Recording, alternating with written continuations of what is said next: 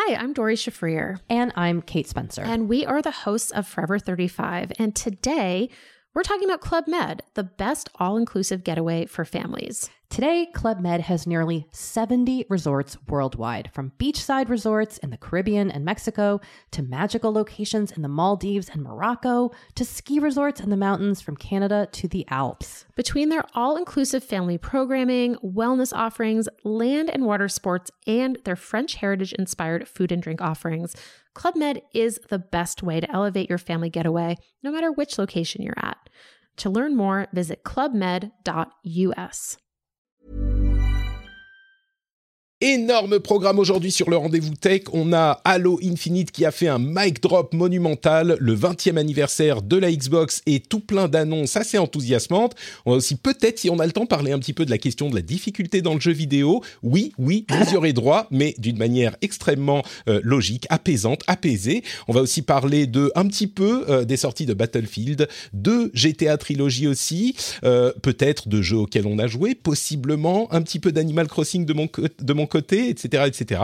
On a aussi Riot qui a fait plein d'annonces intéressantes et Malheureusement, j'ai envie de dire, encore des histoires d'Activision. Ça, ça sera vers la fin de l'émission, mais on a plein de choses à dire, donc c'est parti.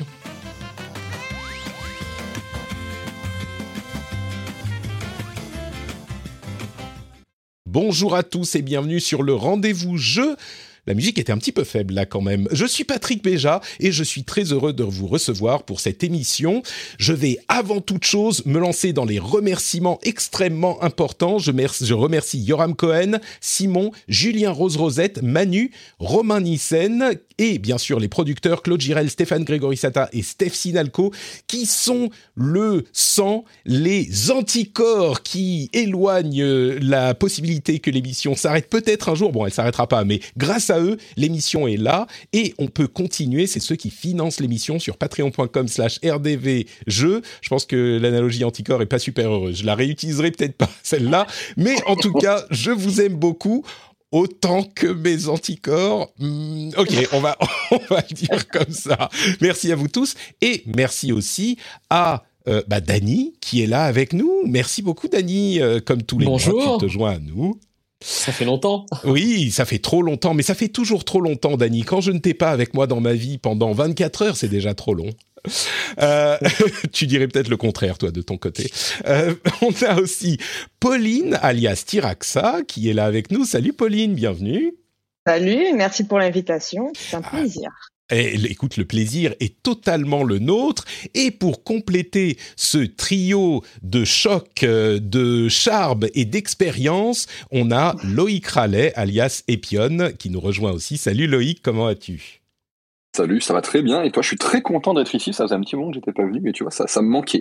Ah bah écoute, ça me fait plaisir, ça me fait plaisir en plus que tu sois là parce que c'était un petit peu euh, dernière minute. Là encore, il y a tellement de news qui arrivent partout et tout le temps que quand j'ai vu que Halo était disponible, je me suis dit mais il me faut une personne pour en parler. Ma, personne de rêve, euh, ça, ça, serait évidemment Loïc pour parler de, de, de, Halo, de Xbox et de tout ça. Faut, faut avouer que tu es quand même euh, un petit peu je vais, je vais dire le spécialiste du sujet euh, dans notre entourage quand même.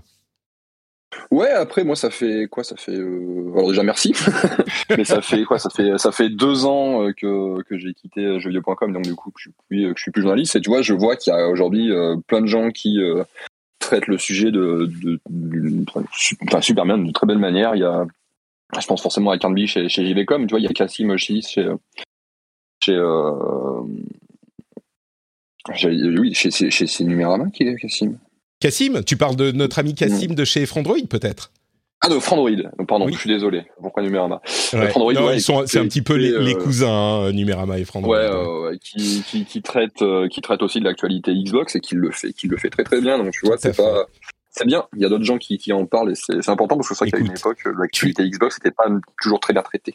et, et c'est pour ça que euh, je suis content de t'avoir, en plus de, de, toutes les autres raisons, c'est que toi, tu es un fan de la première heure. Euh, tu as beaucoup couvert les choses. On mentionne aussi, je pense que les auditeurs de l'émission le savent, tu as fait un petit passage par Bungie. Alors c'est une époque où il s'occupe plus de, de Halo, euh, mais tu mm -hmm. es passé par par la boîte. Euh, et dans tous les cas, bah, t'es un petit peu. J'ai l'impression que Halo c'est ton jeu de cœur, quoi. En plus de la plateforme Xbox c'est un peu ton jeu, ton jeu de cœur de l'époque, quoi.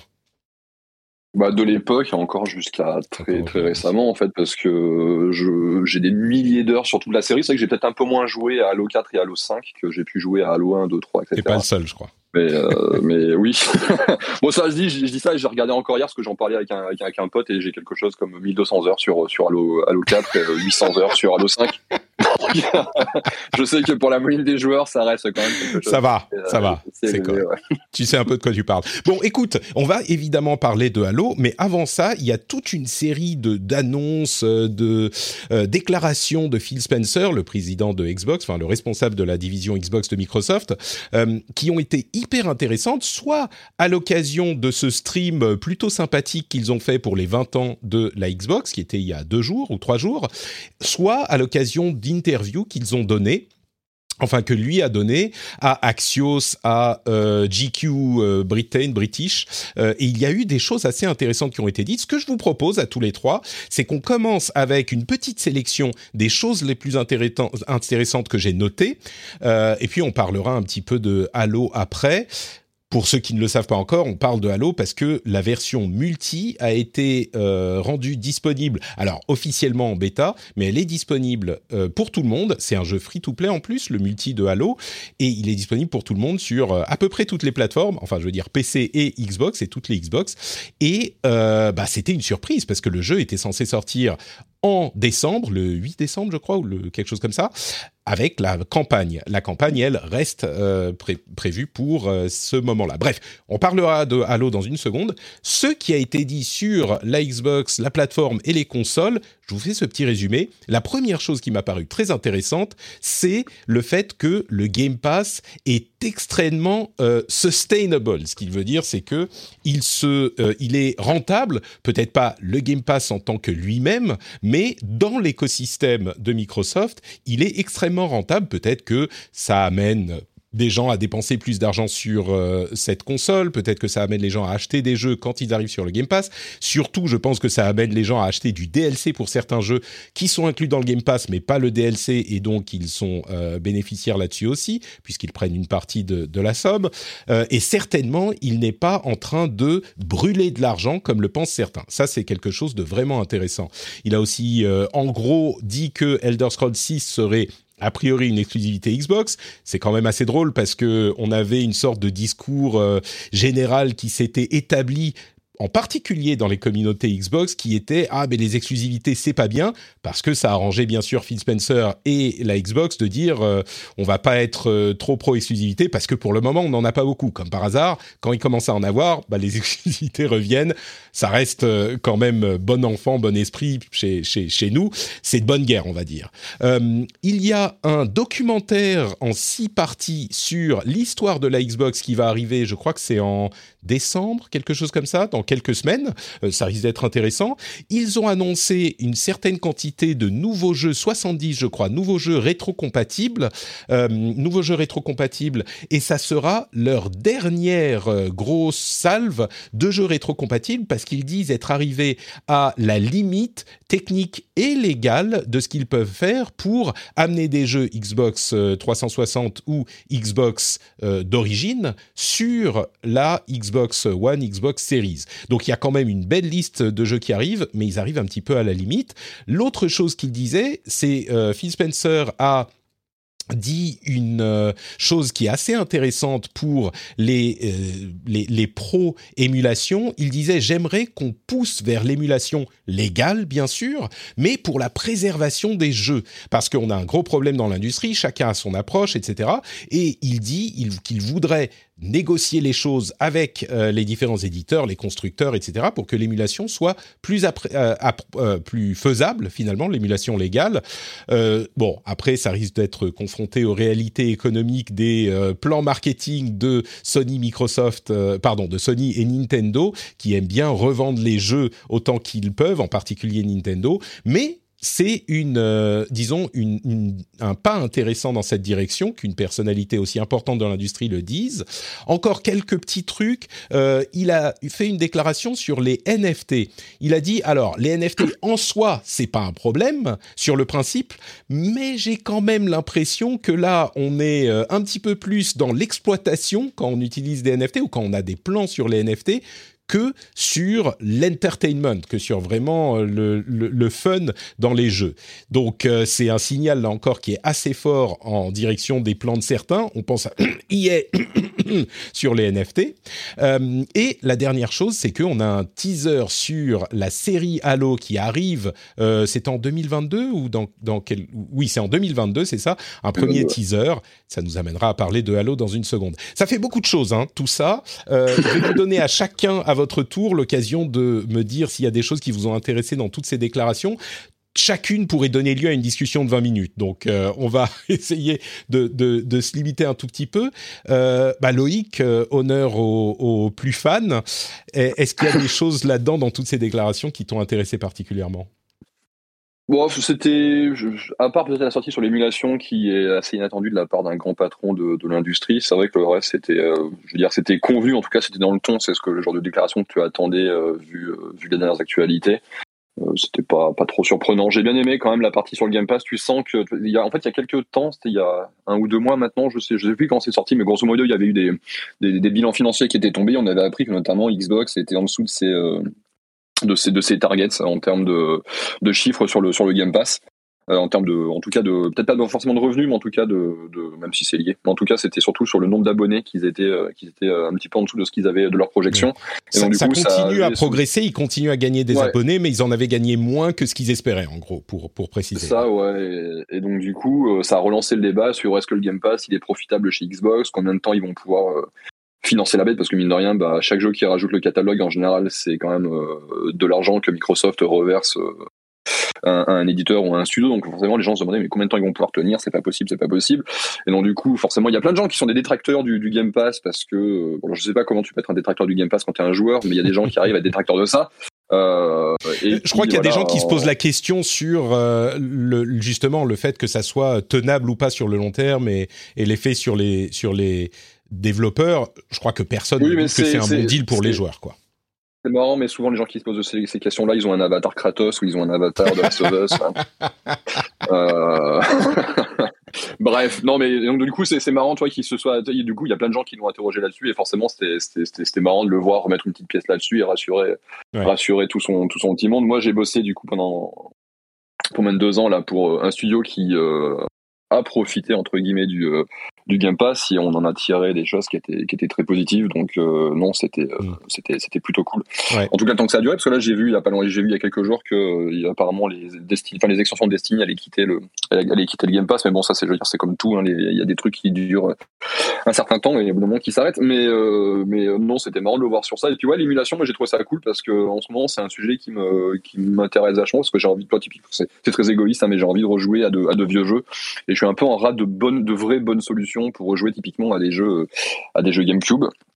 Euh, parce que j'ai pas envie de passer par de l'émulation cracra et tout. Enfin, j'aimerais juste pouvoir ressortir mes consoles et les brancher à ma télé, que ça marche. Sauf qu'avec la technologie actuelle, je peux pas brancher ma GameCube sur ma télé 4K OLED machin là. C'est chiant. Que... Du coup, ouais, je, je crois qu'on arrive effectivement à une époque où euh, la plupart des gens ont un historique euh, dans le jeu vidéo et des jeux euh, dans, avec lesquels ils ont des bons souvenirs et auxquels ils ne peuvent plus jouer ou en tout cas pas légalement. Euh, c'est effectivement peut-être que cette question va se poser un petit peu plus sérieusement si des gens comme Phil Spencer s'y intéressent. C'est plutôt bon signe. Bah, dans, dans l'absolu, ce qui serait bien, juste un dernier truc, ce qui serait bien, c'est que tous les tous les, les, consoliers en fait proposent un truc comme l'émulation, enfin comme le, système de rétrocompatibilité de, la, de, de, chez Xbox. En fait, ça serait, ça serait trop bien quoi. je sais que PlayStation le fait un petit peu, Nintendo le fait un petit peu, mais c'est souvent par des euh, par des offres payantes et qui sont pas toujours euh, qui sont pas toujours opti opti. Je sais que Nintendo propose une, chier de jeux euh, console 8 bits, 16 bits, etc. Mais tu vois, si tu veux de la GameCube, tout le monde est encore en train d'attendre qu'il y ait une console virtuelle GameCube qui soit dispo à un moment ou à un autre, quoi. Tu vois, c'est alors que on sait que ça va être très compliqué pour plein de raisons techniques. Euh, mais bon, voilà, c'est, si ça pouvait, on pouvait se diriger vers ça, ça serait, ça serait très bien. Ça serait pas mal. Euh, Pauline, est-ce qu'il y a une des, des, choses qui a été dite là-dedans qui t'a, qui a, qui a piqué ton intérêt, comme on dit en anglais? Bah alors moi je suis pas du tout euh, une joueuse Xbox, mais par contre je suis très contente euh, pour le Game Pass qui soit toujours aussi viable. C'est vraiment à chaque fois je me dis que c'est trop beau pour être vrai ce catalogue. Je pense que c'est l'abonnement que je rentabilise le plus chaque mois. C'est une ouverture vers des enfin faire des jeux vers lesquels j'irai pas du tout en temps normal. Par exemple, Forza Horizon, je sais que je vais y aller, mais que, que s'il n'était pas sur le Game Pass, je, je n'irai jamais faire vroom vroom dessus, quoi. Mais très contente pour le Game Pass, ouais. C'est une une chose qu'on peut expliquer un petit peu. Je l'ai mentionné rapidement, mais effectivement, quand il dit, alors ces mots exacts en anglais, je vais vous les ressortir. Il est very very sustainable. Ça veut pas forcément dire que les abonnements Game Pass euh, remboursent les frais qu'occasionne le Game Pass lui-même, mais dans l'écosystème en général, euh, ça amène peut-être plus de joueurs vers la Xbox, peut-être des gens qui vont payer des choses pour des jeux qu'ils apprécient alors qu'ils auraient même pas essayé les jeux avant, ce genre de choses. On sait, enfin, on se doute que du côté des développeurs, ça marche plutôt pas mal aussi, euh, et que ça leur occasionne des rentrées qu'ils n'auraient pas eu par ailleurs. Bref, ça a l'air d'être un système qui euh, fonctionne. Euh, de ce qu'on sait jusqu'à maintenant, hein, bien sûr, on n'est jamais à l'abri d'une surprise, mais la pièce qui manquait, c'est effectivement ce que ça donne pour Microsoft directement, pour la Xbox. Et là, euh, Spencer semble dire, euh, bah oui, non, nous ça nous ça nous convient très bien. Donc c'est pas un truc qui va disparaître dans euh, trois ans parce que tout à coup on aura acquis ce qu'on voulait acquérir avec des joueurs et le, le, le truc lui-même, c'est un produit d'appel qui n'a pas vocation à rester. Ça n'a pas l'air d'être le cas. Ce qui n'est pas impossible non plus, c'est que quand ils auront, avec leurs euh, euh, centaines de studios rachetés, bon, leurs 23, 22 ou 23 studios rachetés, beaucoup de contenus first party qui sont produits par eux-mêmes, peut-être qu'à un moment, ils se diront, bah, on n'a pas besoin d'ajouter beaucoup, enfin, autant de jeux third party aussi. On ne sait pas, ça on verra, mais euh, c'est la modification qu'on peut imaginer de manière raisonnable à ce stade, quoi. Je pense que l'évolution la plus... J'allais dire, je pense que l'évolution la plus logique, surtout avant de, revoir euh, le catalogue et les relations avec les tiers, ça sera surtout les prix euh, qui sont pour l'instant assez bas. Je ne serais pas étonné que d'ici deux, ans, tu vois, le, prix, le truc, il est pris 5 euros dans la bouche. Quoi. Ouais, effectivement, ça j'y avais même pas pensé, mais c'est pas du tout impossible. Euh, la petite astuce, faire prendre au moins pour le Game Pass Ultimate, le passer à une quinzaine d'euros au lieu de 13 aujourd'hui, ça me paraîtrait pas surprenant. bon, à voir. Bah, c'est un peu ce qu'a fait Netflix. Euh, en général, tous, les, tous les systèmes de. Voilà, c'est logique. Hein, on va prendre quelques euros chaque année euh, euh, avec l'enrichissement du catalogue. Ouais, tout à fait. Euh, en parlant de Game Pass, d'ailleurs, j'ai oublié de mentionner le fait que le streaming est arrivé sur console euh, Xbox euh, Series, bien sûr, mais aussi Xbox One, donc le X Cloud. Il est arrivé hier. Là encore, une arrivée un petit peu surprise. Et bah, écoutez, c'est incroyable. C'était le truc que moi j'attendais sur le service du, du, Game Pass. Alors c'est uniquement pour le Game Pass Ultimate, hein, bien sûr, mais c'est le service que j'attendais parce que ça veut vraiment dire que confortablement installé devant sa console, on peut essayer un jeu en streaming. Je l'ai lancé, j'ai mis à jour ma console et je l'ai lancé pour tester euh, Man Eater, qui est bon. J'ai trouvé un jeu, voilà. Je me suis dit, j'avais pas envie. C'est le genre de jeu. Vous savez, on parle souvent des jeux qu'on n'a pas euh, envie de se lever et de sortir le CD de la boîte pour le mettre dans la console parce qu'on est trop feignant. Donc on l'installe sur le disque dur ou le SSD. Là, il y a une étape au-dessus avec tous les jeux proposés par le Game Pass. Il y en a tellement, tu te dis, c'est bon, j'ai pas envie d'installer les 5 gigas même si ça prend 5 minutes, je m'en fous, j'ai pas envie de les installer. Bah là, tu peux aller tester plusieurs jeux et il s'est lancé en 5 secondes. C'était, j'ai l'impression, plus rapide que sur le site web ou sur euh, la, le, téléphone. Peut-être que je me trompe, mais j'avais l'impression que c'était plus rapide. Ça s'est lancé en 5 secondes. J'ai commencé à jouer. Alors, j'ai pas joué longtemps. J'ai joué une demi-heure, une heure. Ok, bon, c'est comme ça que ça marche très bien. Et ça m'a permis d'essayer le jeu. Et en plus de ça, ce, qu'il ne faut pas oublier, c'est que euh, non seulement c'est disponible sur Xbox Series, mais c'est aussi disponible sur Xbox One et ça fait tourner, ça tourne sur des serveurs équivalents Xbox Series X. Donc on a, dit, on a accès aux jeux qualité Xbox Series X, si on a la connexion qui va bien bien sûr, sur Xbox One. Euh, ça c'est assez fou et c'était hyper réactif. De mon côté, alors j'ai la fibre, euh, je pense qu'il faut ce type de connexion pour en profiter, mais j'ai la fibre, mais je suis connecté en Wi-Fi et c'était quand même hyper réactif. Donc très très heureux euh, de, de cette arrivée et je vais m'en servir beaucoup, je pense. Dany, à toi le dernier mot. Est-ce qu'il y a un truc qui t'a marqué plus qu'un autre? Bah, Deux choses en fait. Euh, le Game Pass évidemment, mais on en a déjà parlé. Et euh, ma perspective à moi dessus, c'est bah faut pas oublier que Microsoft c'est quand même une entreprise américaine euh, cotée en bourse avec des obligations de résultats. Donc j'aurais été très très surpris si on, on avait laissé euh, Xbox brûler des millions de dollars euh, pour avoir un Game Pass en croissance. Il faut que ça apporte quelque chose à l'entreprise. Et si c'est pas rentable pour l'entreprise, je pense que ça aurait été, ça aurait été un, un, comment dire, une option qui aurait été tuée il y a bien longtemps. Enfin, c'est logique, hein. c'est euh, capitaliste, hein, mais c'est, euh, enfin, donc tu vois, tu vois les, les gens. Bah là, disons que ça peut, euh, ça peut bénéficier à l'écosystème Xbox en général et être une sorte de produit d'appel qui coûte un peu d'argent, mais qui amène des joueurs par ailleurs. Donc, dans ce sens-là, ça ouais, t'y crois pas trop. oui, ça, ça, sans doute que ça doit rapporter un peu d'argent de ce point de vue-là, mais je pense pas que ce soit le le, le, le cœur de, de, de, de cet abonnement de l'objectif et du euh, de l'objectif du truc c'est enfin ouais c'est honnêtement s'il est ne serait-ce que euh, euh, tu vois, en termes de rentabilité, euh, si c'est break-even, euh, déjà, c'est, je pense que c'est le minimum, le minimum possible, je pense. Je doute, je doute qu'on les aurait laissé brûler de la marge sur, enfin, pour Microsoft, c'est pas possible. ensuite, hein, le, enfin, moi, le truc qui me parle le plus de tout ce qu'il a dit, c'est évidemment c'est l'émulation. je suis dans l'émulation depuis des dizaines d'années, j'adore ça. pour moi, effectivement, avoir un comment dire un, écosystème euh, simplifié sur les consoles et sur PC, euh, légal avec une offre euh, qui soit pas uniquement cantonnée aux plus gros euh, blockbusters Nintendo ou, PlayStation sur le marché, mais qui propose aussi des découvertes et, des jeux qui seraient pas forcément aussi attendus ou visibles. Moi, c'est ce que j'attendrais d'émulation et je vois plutôt ça surtout comme un un outil de préservation de bah, des jeux qui ont marqué euh, euh, toute la période des 80s euh, jusqu'à bah, jusqu'en 2010. À vrai dire, que ça aurait été n'importe qui d'autre qui, aurait dit ça, enfin à part, euh, je sais pas, Jim Ryan ou euh, merde, c'est plus Kimishima chez Nintendo, le, le, le, nouveau président de Nintendo. Euh, Bowser, hein, Bowser. Non, c'est Nintendo US Bowser. Mais oui, donc ces gens-là, ces gens-là, ils disent ça. Tu dis ah, ça pourrait peut-être, ils peuvent commencer des discussions au niveau de l'industrie, machin. Mais en même temps, la réalité, c'est que euh, que ce soit Nintendo ou Sony, bon, Microsoft a l'air de vouloir te donner tous les jeux éternellement, ça c'est cool, mais euh, que ce soit Nintendo ou Sony, ils ont envie de te revendre des remasters, euh, des euh, versions updatées, des à la limite, ils pourraient te laisser les jeux en ancienne version et te revendre une version updatée après, mais j'ai du mal à voir une société comme Nintendo, par exemple, dire OK, on va émuler la GameCube sur Switch et vous pouvez jouer à tous les jeux que vous avez déjà achetés sur la console ça me paraît bizarre. Bon, ils le font avec le Nintendo euh, Switch Online avec les jeux 8 et 16 bits, mais c'est certains jeux, c'est pas que le jeu euh, tu, tu l'as eu un moment où tu euh, tu vois, ils veulent te revendre les jeux. Donc la réalité économique du truc, ça laisse de l'argent sur la table, ça me paraît difficile comme solution, mais, peut-être en faisant dans les abonnements avec, avec, la rétrocompatibilité qu'il y a maintenant bah, sur Xbox, sur euh, la, la rétrocompatibilité PS4, PS5 par exemple, etc. Et comme les, les consoles maintenant sont de plus en plus, enfin c'est du hardware de PC, hein, ni plus ni moins.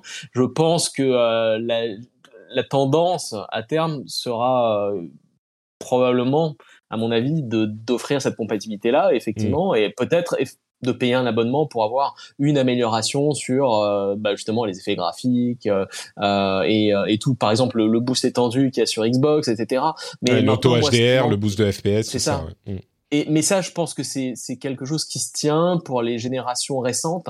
Mais euh, tout ce qui est, euh, enfin, tu vois, les euh, disons de 80 à 2000, c'est ça demande beaucoup beaucoup plus de travail et d'efforts. Mmh. Et, et c'est là où j'aimerais bien moi voir une solution clé en main qui fonctionne et qui permette au moins de d'élargir le euh, le, le, scope de, de, de ces choses-là parce que bon c'est super d'avoir Mario 64 euh, et de pouvoir y rejouer mais euh, quid des euh, millions d'autres jeux euh, GameCube les plus mauvais par exemple? Finalement c'est aussi des, des, découvertes sympas et des, des choses qu'on on peut s'amuser sur des jeux qui sont moins visibles mais c'est ça le truc, c'est qu'il y a plein de jeux pour lesquels, oui, ok, on peut vous les filer, mais il y a des jeux qui peuvent nous revendre et que ceux-là, ils voudront pas nous les filer. Donc, bon, écoute, on verra. C'est une première déclaration. C'est la première fois qu'on entend quelqu'un euh, placé comme ça dans l'industrie dire ce genre de choses. Donc, euh, peut-être, on verra si ça donne quelque chose à terme. Euh, bon, le dernier truc, évidemment, c'est euh, le. Euh, il, commence à préparer sa succession entre parenthèses, Phil Spencer dans la dans la boîte. Donc, c'était c'est une chose intéressante aussi. J'espère qu'il va pas partir trop vite. Hein. Il est quand même assez apprécié.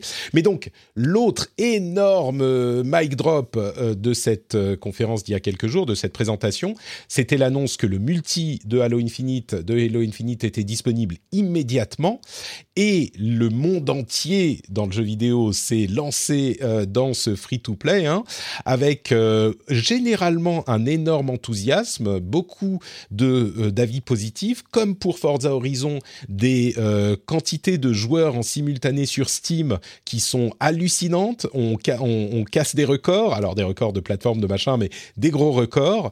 Et d'une manière générale, beaucoup de d'avis positifs. Alors, remarque, c'est pas des, points noirs, mais enfin, si sur l'un d'entre eux, mais une remarque, c'est la euh, tête des gens de chez EA et de chez Dice, à mon avis. Euh, il y a Shinobi602 euh, qu'on connaît bien, c'est un compte Twitter, qui a bien illustré mon impression. Il a mis un gif de ah comment il s'appelle?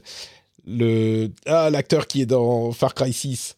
J'ai oublié. Bref, qui fait genre euh, la tête des gens de Battlefield à cette annonce. C'est genre, euh, ok, d'accord. Ça doit être un petit peu la même chose du côté de Call of Duty, qui en plus n'est pas très bien reçu, lui non plus cette année. Euh, Battlefield a des problèmes et des bugs significatifs pour sa version qui est déjà disponible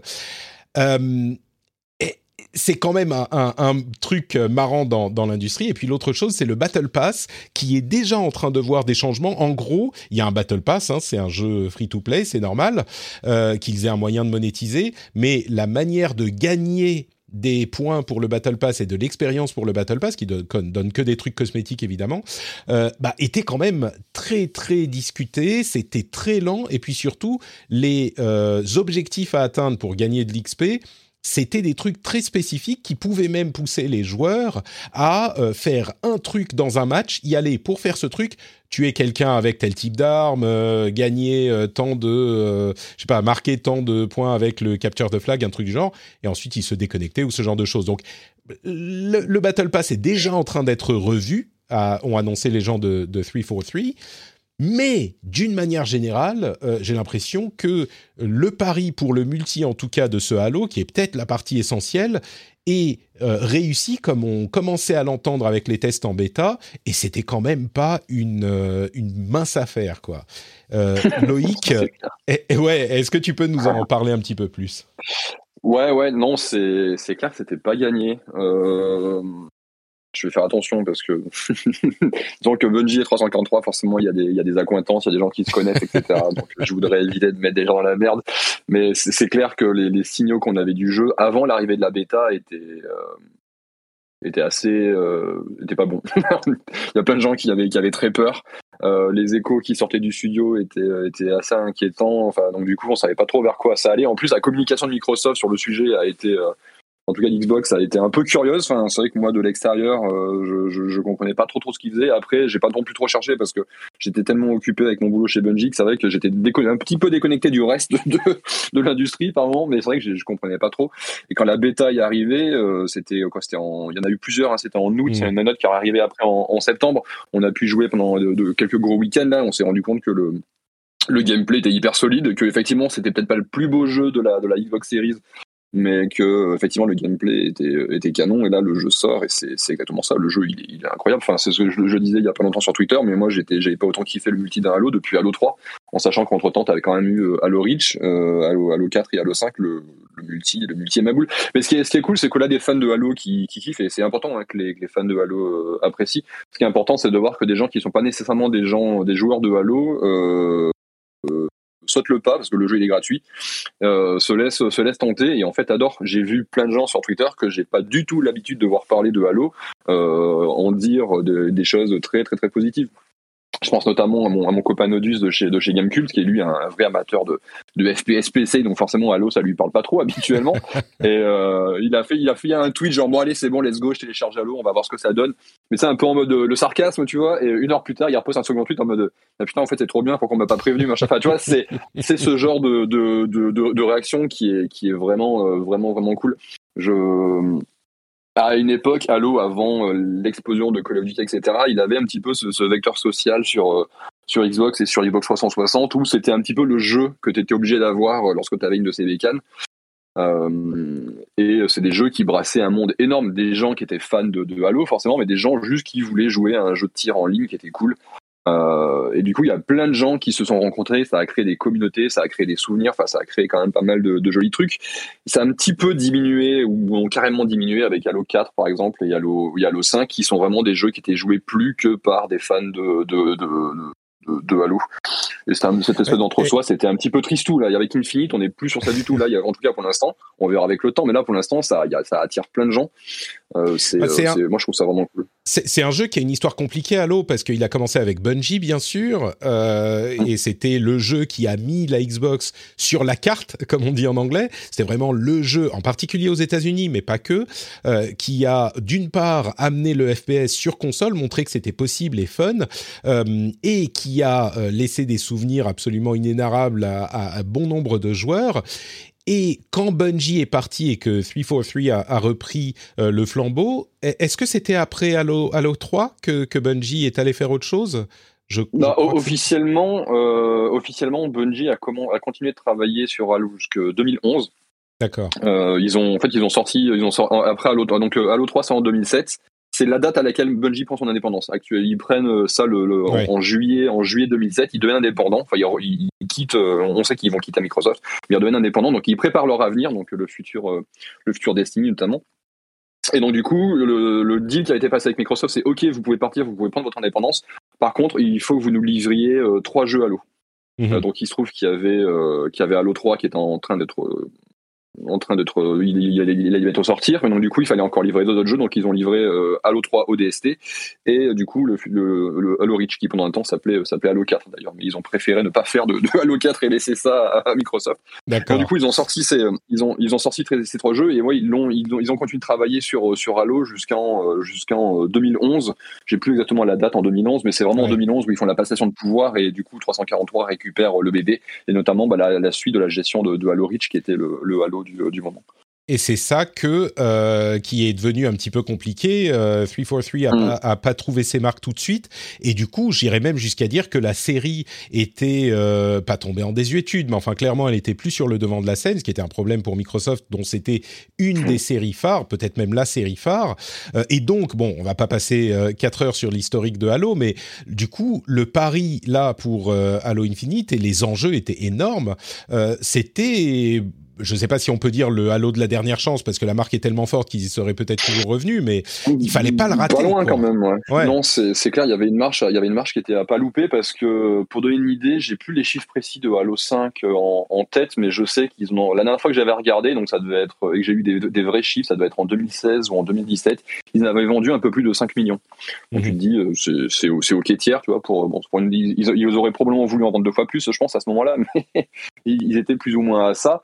Mais le, truc qu'il fallait voir surtout, c'était le nombre de joueurs en fait sur le sur les titres. Et euh, typiquement, Halo 3, euh, il est resté le jeu le plus joué de la de la console jusque de la 360 du coup jusqu'en euh, en 2011 je crois. Enfin, tu vois, il y a même même Call of Duty a pas a pas sur 360 en tout cas a pas eu autant de joueurs que que Halo 3. Enfin, c'était vraiment un jeu, tu vois, en termes de popularité, de d'heures de, jeu, etc., qui, qui éclatait tout. Et avec Halo 4 euh, et surtout avec Halo 5. Halo 4, c'est compliqué parce qu'il arrive en fin de vie de la 360, donc on peut pas mm. non plus euh, lui, le, le, le, blâmer trop pour ça, mais Halo 5 qui arrive en, 2015, donc euh, finalement peu de temps après la sortie euh, de, la, des, de la nouvelle génération de consoles, a jamais pu être cette espèce de, de, de rond-point de la communauté des joueurs Xbox où les gens pouvaient se retrouver pour, pour se tirer dessus. Ça, c'est des jeux comme les Call of Duty qui ont, qui ont ce rôle. Ça, ensuite, c'est des, des Apex, des Fortnite. Ouais. Euh, il fallait que, il fallait que Halo récupère ce, ce, ce, enfin en tout cas pour Microsoft, je pense qu'il était vital que Halo redevienne ce, cette espèce de, de, de fleuron du, du FPS. Et du coup, là, euh, bah, les premiers signaux sont effectivement très positifs. Euh, on parlait de cette... Euh, j'ai l'impression de voir un enthousiasme un petit peu comme Forza, mais alors peut-être de manière encore plus universelle, parce que le genre est plus populaire encore tout le monde est content en fait. C'est formidable. J'adore voir ce genre de choses. Juste, tout le monde est content. L'idée de le, de le passer en free-to-play est vraiment hyper hyper malin. Euh, le fait de le sortir maintenant, euh, bah ça fait que ça le sépare de la campagne. Et du coup ça va donner aux gens l'occasion de jouer à la campagne parce qu'ils seront déjà défoulés sur le multi. Et à vrai dire même si elle n'est pas à la hauteur au final on verra ce que c'est mais même si elle n'est pas à la hauteur c'est pas si grave parce que le multi a euh, trouvé son public. Et comme on disait il est free to play donc tout le monde se jette dessus. C'est vraiment euh, excellemment exécuté jusqu'à maintenant. On verra si euh, ça continue sur le plus long terme, mais les premiers signes et les premières impressions sont très encourageantes. Je vais me retourner vers nos deux, euh, nos deux autres invités je, crois comprendre que Halo c'est pas trop votre truc euh, à tous les deux. Moi, je me suis lancé dans une partie, j'ai trouvé ça plutôt fun. Mais est-ce que vous avez du coup téléchargé vu que c'est euh, Game Pass slash euh, bon, c'est même pas Game Pass, c'est free to play. Est-ce que ça vous tente de tenter ou vous êtes toujours pas, c'est pas votre truc quoi? Je, je vais demander à Pauline. Ben pas du tout, c'est pas du tout ma cam. Il y a vraiment rien qui me donne envie là-dedans, mais euh, mais c'est très bien. C'est un joli lot de consolation pour euh, les joueurs de Call of et de Battlefield, j'ai l'impression. Donc euh, mm. très heureuse pour eux. Mais j'avoue que les gens en armure et les jeux de guerre en général, c'est pas ton truc. vraiment jamais. Non. D'accord. Mais c'est vrai que c'est un point important que tu évoques. si Call of Duty est un petit peu décevant. Bon, il y a des gens qui jouent qu'à ça. Hein. Et pareil, Battlefield, il y a des gens qui sont très très fans de Battlefield. Et euh, les deux sont très compétents, euh, visiblement. Mais peut-être qu'ils seront pas aussi, comment dire, ils ne sont pas aussi attirants pour des gens qui ne sont pas naturellement dans cette communauté que les titres précédents ou que des titres précédents. Bah, peut-être que Halo, ça peut euh, les attirer. En plus, free-to-play, vraiment un, genius move.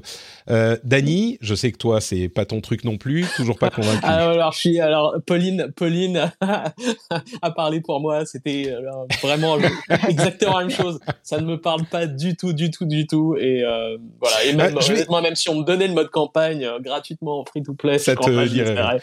je, je, je, regarderai cinq minutes pour voir à quoi ça ressemble, mais c'est tout. Un, un, truc. Alors, j'ai fait un tout petit peu euh, de, Halo, j'ai joué un petit peu en multi. Ce que je dirais, je suis pas un grand grand fan de multi en général, mais euh, c'est quand même comment dire c'est fun, c'est relativement léger, les parties sont rapides. Alors, je suis pas rentré dans le grand compétitif, tous les jeux du monde, si tu deviens hyper compétitif, ça devient stressant. Mais un moyen de jouer euh, même 20 minutes de temps en temps pour se détendre. Euh, moi, j'ai jamais été fan de Halo et pourtant, je me suis vraiment bien amusé et je pense que je le relancerai de, de temps en temps. Donc, euh, ça, c'est l'effet nouveauté peut-être aussi. on, en reparle dans un mois au prochain épisode. Ah oui, non, mais ça après. Encore dans un mois, là, ce sera autre chose. peut-être. Ah Mon problème, c'est que j'ai pas de temps tout court. Il y a un truc aussi quand tu, tu comprends lorsque tu écoutes les gens qui découvrent Halo ou qui jouent un petit peu pour la première fois ou qui sont plutôt des fans de Battlefield, de Call of Duty, etc. et qui lancent Halo là en ce moment pour la première fois c'est qu'ils apprécient finalement la, la, sobriété, la simplicité du jeu en termes de, de gameplay, de mécanique, etc. Où finalement, t'as pas un système de classe de personnages, donc du coup des compétences particulières à apprendre, t'as pas euh, un milliard d'options de machin, etc. T'es juste avec ton personnage, les déplacements, euh, le flingue avec lequel, de, lequel tu spawns et les, les, flingues à ramasser sur la map et basta. Enfin, c'est euh, en termes de, de, gameplay de prise en main, c'est c'est très simple. Enfin, c'est vraiment le FPS du, du, début des années 2000, enfin fin 90, début années 2000, quoi. Enfin, c'est hyper hyper basique là-dessus. Et on arrive à une époque où les FPS sont tellement, finalement, ont pris tellement d'ampleur, sont tellement complexes. Alors que tu regardes Apex, tu lances Apex, qui est un super jeu, hein.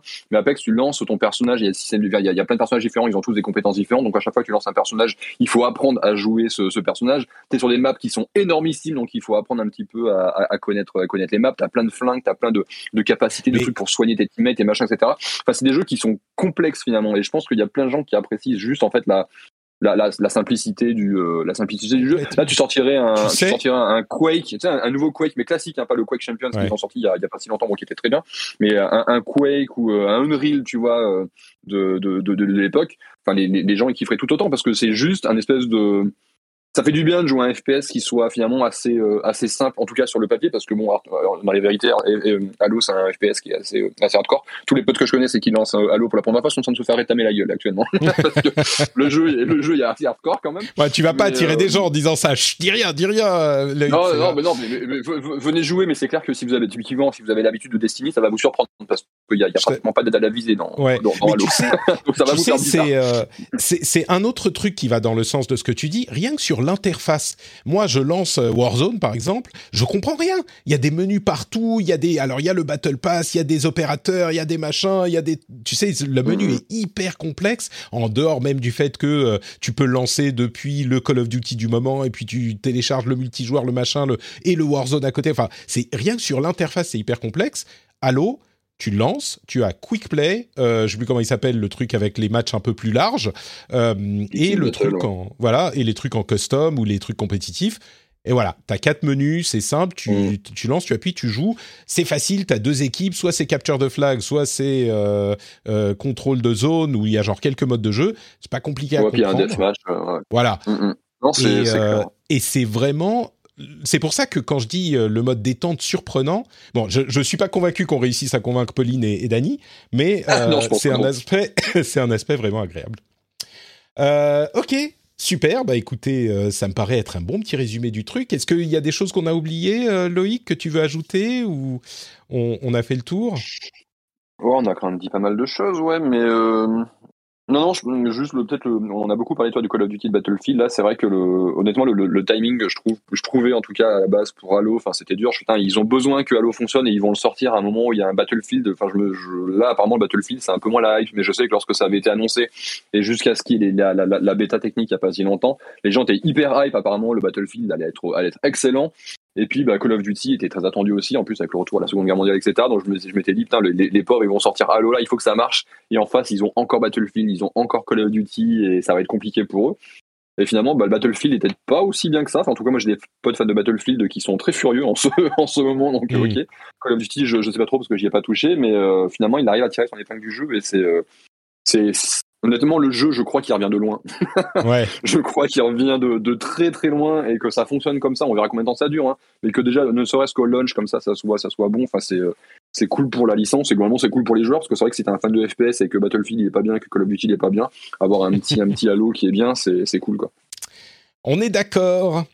Bah écoutez, euh, je pense que c'est un, un bon euh, petit tour d'horizon de, de, Halo et de Xbox. Euh, J'aimerais faire un petit détour par un sujet dont je sais qu'il va euh, faire grincer des dents certains, mais je crois que c'est un sujet sérieux qu'on peut traiter avec euh, sérieux sans partir dans la caricature euh, et qu'il est bon d'en remettre une toute petite couche parce que j'ai des choses à dire dessus qui, je crois, n'ont pas été abordées de cette manière et c'est le sujet de la difficulté dans les jeux vidéo. Et euh, en particulier cette semaine avec le bêta test de Elden Ring, il y a une, euh, comme je disais, une sorte de, de guerre de clochers très caricaturale qui s'est déclenchée en particulier sur Twitter sur ce sujet. Euh, je crois que l'un des éléments qui a euh, lancé cette euh, cette guerre, c'est un tweet, enfin un tweet thread de Salomé Legrel qui est chez JV, qui fait le JV hebdo et qui disait en fait, euh, elle disait dans un, tweet qui exprime son opinion et qui je pense était assez bien argumenté, elle disait moi je euh, j'apprécie les jeux euh, difficiles entre guillemets, c'est difficile de définir les jeux difficiles, mais elle disait j'apprécie les jeux difficiles. Elle donnait une comparaison qui a ses limites, hein, mais qui me paraissait intéressante. Elle disait si on euh, aime jouer aux échecs et qu'il y a des gens qui viennent nous voir pendant qu'on dit aux échecs et qui, disent ah ben non les échecs c'est trop compliqué attends euh, fais plutôt comme ça comme ça euh, et qui, qui changent les règles des échecs pour que ça soit plus simple bah ça fait un petit peu chier et on a envie de jouer à ce jeu-là tel qu'il a été conçu je peux le comprendre alors elle s'en est pris plein la gueule, c'était assez lamentable. mais c'était un argument qui pour moi avait sa valeur, même si évidemment ça a ses limites parce qu'il y a plein de modes d'échecs. On n'est on pas en train de dire que les gens doivent effectivement jouer différemment à leur jeu d'échecs, mais ça a amené cette discussion.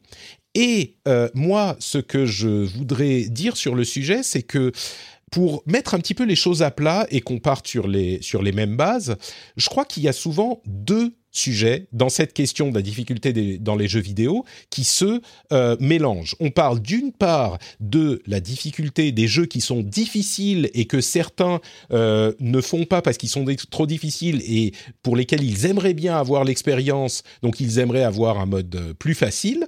C'est l'un des côtés de l'argument, et là aussi ça se défend bien sûr. Et puis aussi la question de l'accessibilité, qui est tout à fait différent, c'est-à-dire de euh, donner plus d'accessibilité à des personnes qui sont en situation de handicap, par exemple, et donc modifier les jeux ou au moins donner des options d'accessibilité pour que ces personnes-là aient plus de possibilités de jouer. Je crois que euh, dans le premier cas, la question vraiment de la difficulté pour les gens qui trouvent que c'est trop difficile ou le mode facile pour les gens qui sont qui trouvent que c'est plus que c'est trop difficile, on peut avoir une discussion, évidemment, il y a des arguments pour ou contre. Sur la question de l'accessibilité, je crois qu'il n'y a pas vraiment de discussion et toute l'industrie est en train de se diriger dans cette direction euh, et de, donner plus de questions, plus d'options d'accessibilité. Évidemment, et, je, pense, que, je pense que tu te trompes je pense que tu te trompes juste un petit peu sur ça. Je pense que justement sur la dernière question, sur la deuxième partie, malheureusement, je crois qu'il y a débat parce qu'il y a des gens qui, euh, lorsqu'il y a eu cette, cette, conversation, a éclaté encore une fois mmh. euh, sur sur les réseaux sociaux, etc il y a des gens qui estimaient que même les options d'accessibilité, il fallait pas en rajouter parce que euh, si, elles étaient, si elles existaient, bah, eux, en fait, au bout d'un moment, ils n'hésiteraient pas, à, ils finiraient par les utiliser parce que voilà, la tentation, machin, etc. Mhm. Donc il y a plein de gens qui leur ont répondu, mais dans ce cas-là, si tu penses comme ça, peut-être que le problème, c'est pas le jeu, c'est toi. bah, je crois que ça sera ma conclusion aussi sur ce point et qu'on n'a pas besoin de passer trop de temps là-dessus, mais là où c'est vrai que ça se mélange du coup. En, ça, bah, ça, en fait, ça se mélange parce que forcément les deux sont, sont, sont, sont forcément un peu liés parce que même si des options d'accessibilité pas pensées pour euh, faciliter le jeu pour des gens qui seraient euh, des, des joueurs tout à fait euh, tout à fait, tout à fait, tout à fait basique. C'est des options qui sont pensées pour des joueurs, comme tu l'as dit, en situation de handicap, par exemple. Euh, forcément, je veux dire, si t'étais un joueur normal, tu galères, t'as ces options qui sont disponibles qui te permettent de, je sais pas, moi, de ralentir un boss ou d'être invulnérable pendant quelques frames, j'en sais rien. Euh, forcément, il y a des gens qui seraient tentés d'utiliser. Mais le, ce qui, ce qui, en fait, moi, ce qui m'a, ce qui m'a embêté dans cette nouvelle discussion, parce que la, la, discussion de la difficulté, on l'avait rare popé assez régulièrement, je pense, mais le, ce qui m'a gêné dans cette conversation est le fait qu'elle prenne cet angle-là et que ça soit encore les élitistes fans de, de Dark Souls contre les casus euh, pas fans de Dark Souls. Enfin, je, je, je résume très grosso modo. Hein, mais oui, c'est devenu caricatural et, et, ça, ça, ça, ça, sort de la réalité du débat qui est, je crois, en, en, en dehors de Twitter, jamais posé en ces termes, quoi. En fait, ce qu'il y a, c'est que la, base de la conversation, euh, qu'est-ce qui a fait que cette conversation est revenue encore sur le dessus cette fois-ci? C'est euh, une personne sur Twitter, je sais plus si c'est un dev d'ailleurs ou si c'est un journaliste ou peu importe, mais qui euh, voyait, a vu passer un tweet avec les options d'accessibilité de Force Horizon 5 et qui a retweeté ça en disant bah voilà putain ça c'est trop bien euh, honnêtement il faudrait ça sur plus de on en, on en parlait la semaine dernière euh, justement voilà. c'est vraiment la base lui il parle vraiment, il parle vraiment d'accessibilité, de d'offrir des options supplémentaires à des joueurs qui peuvent avoir des euh, toutes sortes de toutes sortes de handicaps. enfin, je veux dire, de base, c'était tout à fait noble son son, son, son propos. Je suis, moi, je suis tout à fait en, en, phase avec ça. Et c'est devenu euh, ah les joueurs casu qui veulent euh, casualiser mm. nos, nos, joueurs enfin nos joueurs ah, Ouais, c'est pour ça que je, je, je pense que de base, en fait, la, conversation avait pris un mauvais angle parce que c'est pas du tout, c'était pas du tout le propos du, c'était pas du tout le mm. propos à la base, quoi. Bah, c'est pour ça que je sépare un petit peu les deux questions parce que, à vrai dire, la réalité de la situation, c'est que les développeurs ils font ce qu'ils veulent, ce qu'ils veulent, euh, et s'ils veulent faire un jeu facile ou faire un jeu difficile, bah c'est pas, c'est, c'est, ils vont faire comme ils le veulent la question de la philosophiquement la question de l'accessibilité est différente parce que ça je crois que c'est une question euh, beaucoup plus universelle et une question de, de, de, mais si on peut philosophiquement les séparer les deux ont un but différent. Mais si on revient sur la question de la difficulté genre le jeu est trop difficile j'aimerais bien y avoir accès et c'est tout à fait un argument légitime. J'aimerais bien avoir accès parce que euh, moi j'ai peut-être moins de temps j'ai pas envie de passer euh, énormément de temps dessus et j'ai peut-être pas le temps je, je, parle beaucoup de temps mais et, je passe à côté de quelque chose, je passe à côté de votre jeu, bah, c'est un argument qui se comprend. Euh, mais je crois personnellement que il y a aussi une question d'intention de design, d'intention de, d'auteur à peu de choses près, et mm. que si un auteur, à vrai dire, pour être 100% honnête, peut d'auteurs euh, de jeux vidéo ont vraiment envie de faire des jeux hyper difficiles pour le principe que ça soit difficile. Même dans les jeux FromSoft, comme nous le dit très bien euh, Benoît euh, Exerve, dans la plupart d'entre eux, tu peux grinder beaucoup ou tu as des builds différents qui vont te le rendre beaucoup plus facile que, que on en a l'impression à la base. Mais si un auteur a décidé de faire un jeu, bah moi mon jeu ça fait partie intégrante de son essence qu'il soit compliqué. Encore une fois, on met de côté la question de l'accessibilité. Bah moi j'ai l'impression que évidemment c'est le cas, il doit pouvoir le faire. Il doit être entre guillemets autorisé par le, tribunal public à faire un jeu tel qu'il l'entend.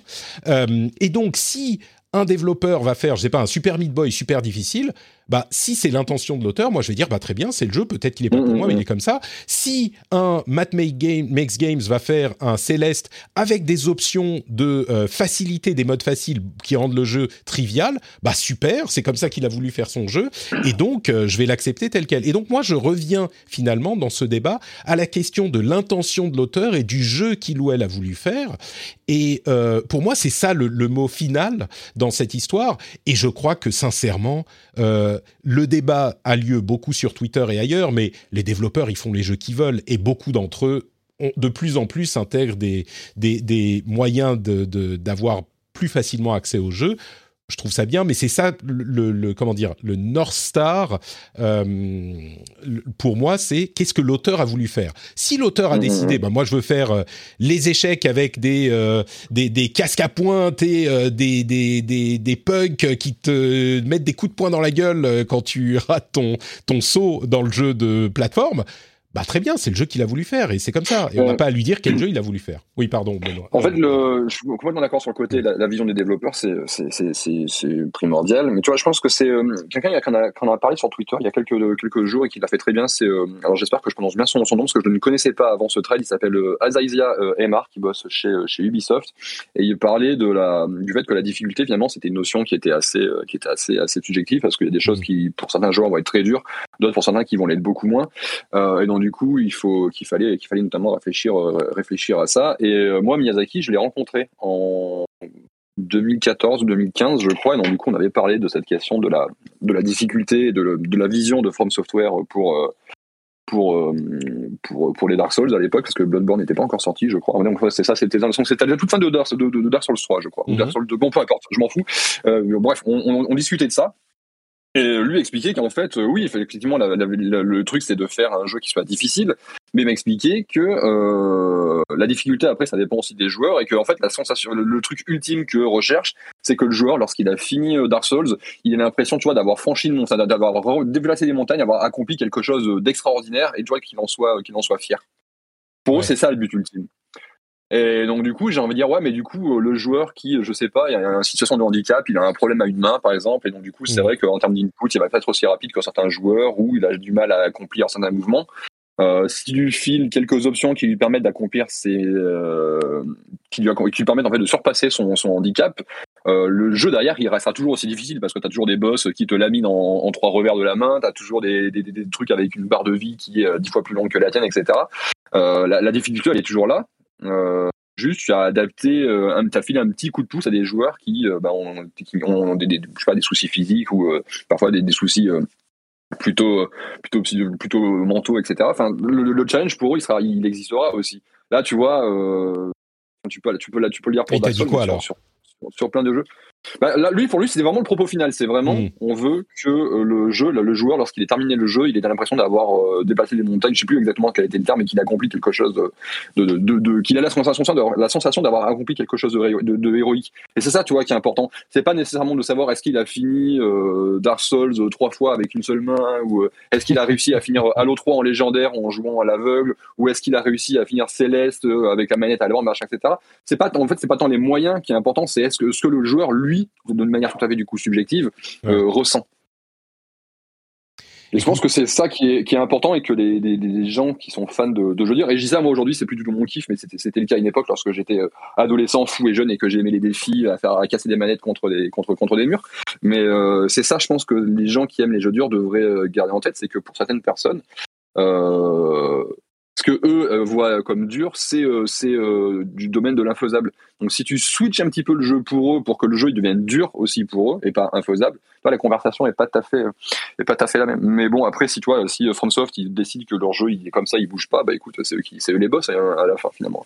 Ouais, je pense qu'on est On est d'accord là-dessus. Et évidemment, on l'a déjà dit, mais ce qui complique la discussion, c'est que les questions d'accessibilité viennent forcément se mélanger à ces questions-là, comme euh, on l'a on l'a dit Mm, parfois. mm, Mais c'est un bur- c'est c'est vraiment un débat. J'ai l'impression qui est de la de la euh, euh, comment dire de la masturbation intellectuelle purement théorique, parce que dans la pratique, ça s'applique relativement peu, je crois. Et euh, bon, bref, on a, beaucoup parlé, Dany et, Pauline.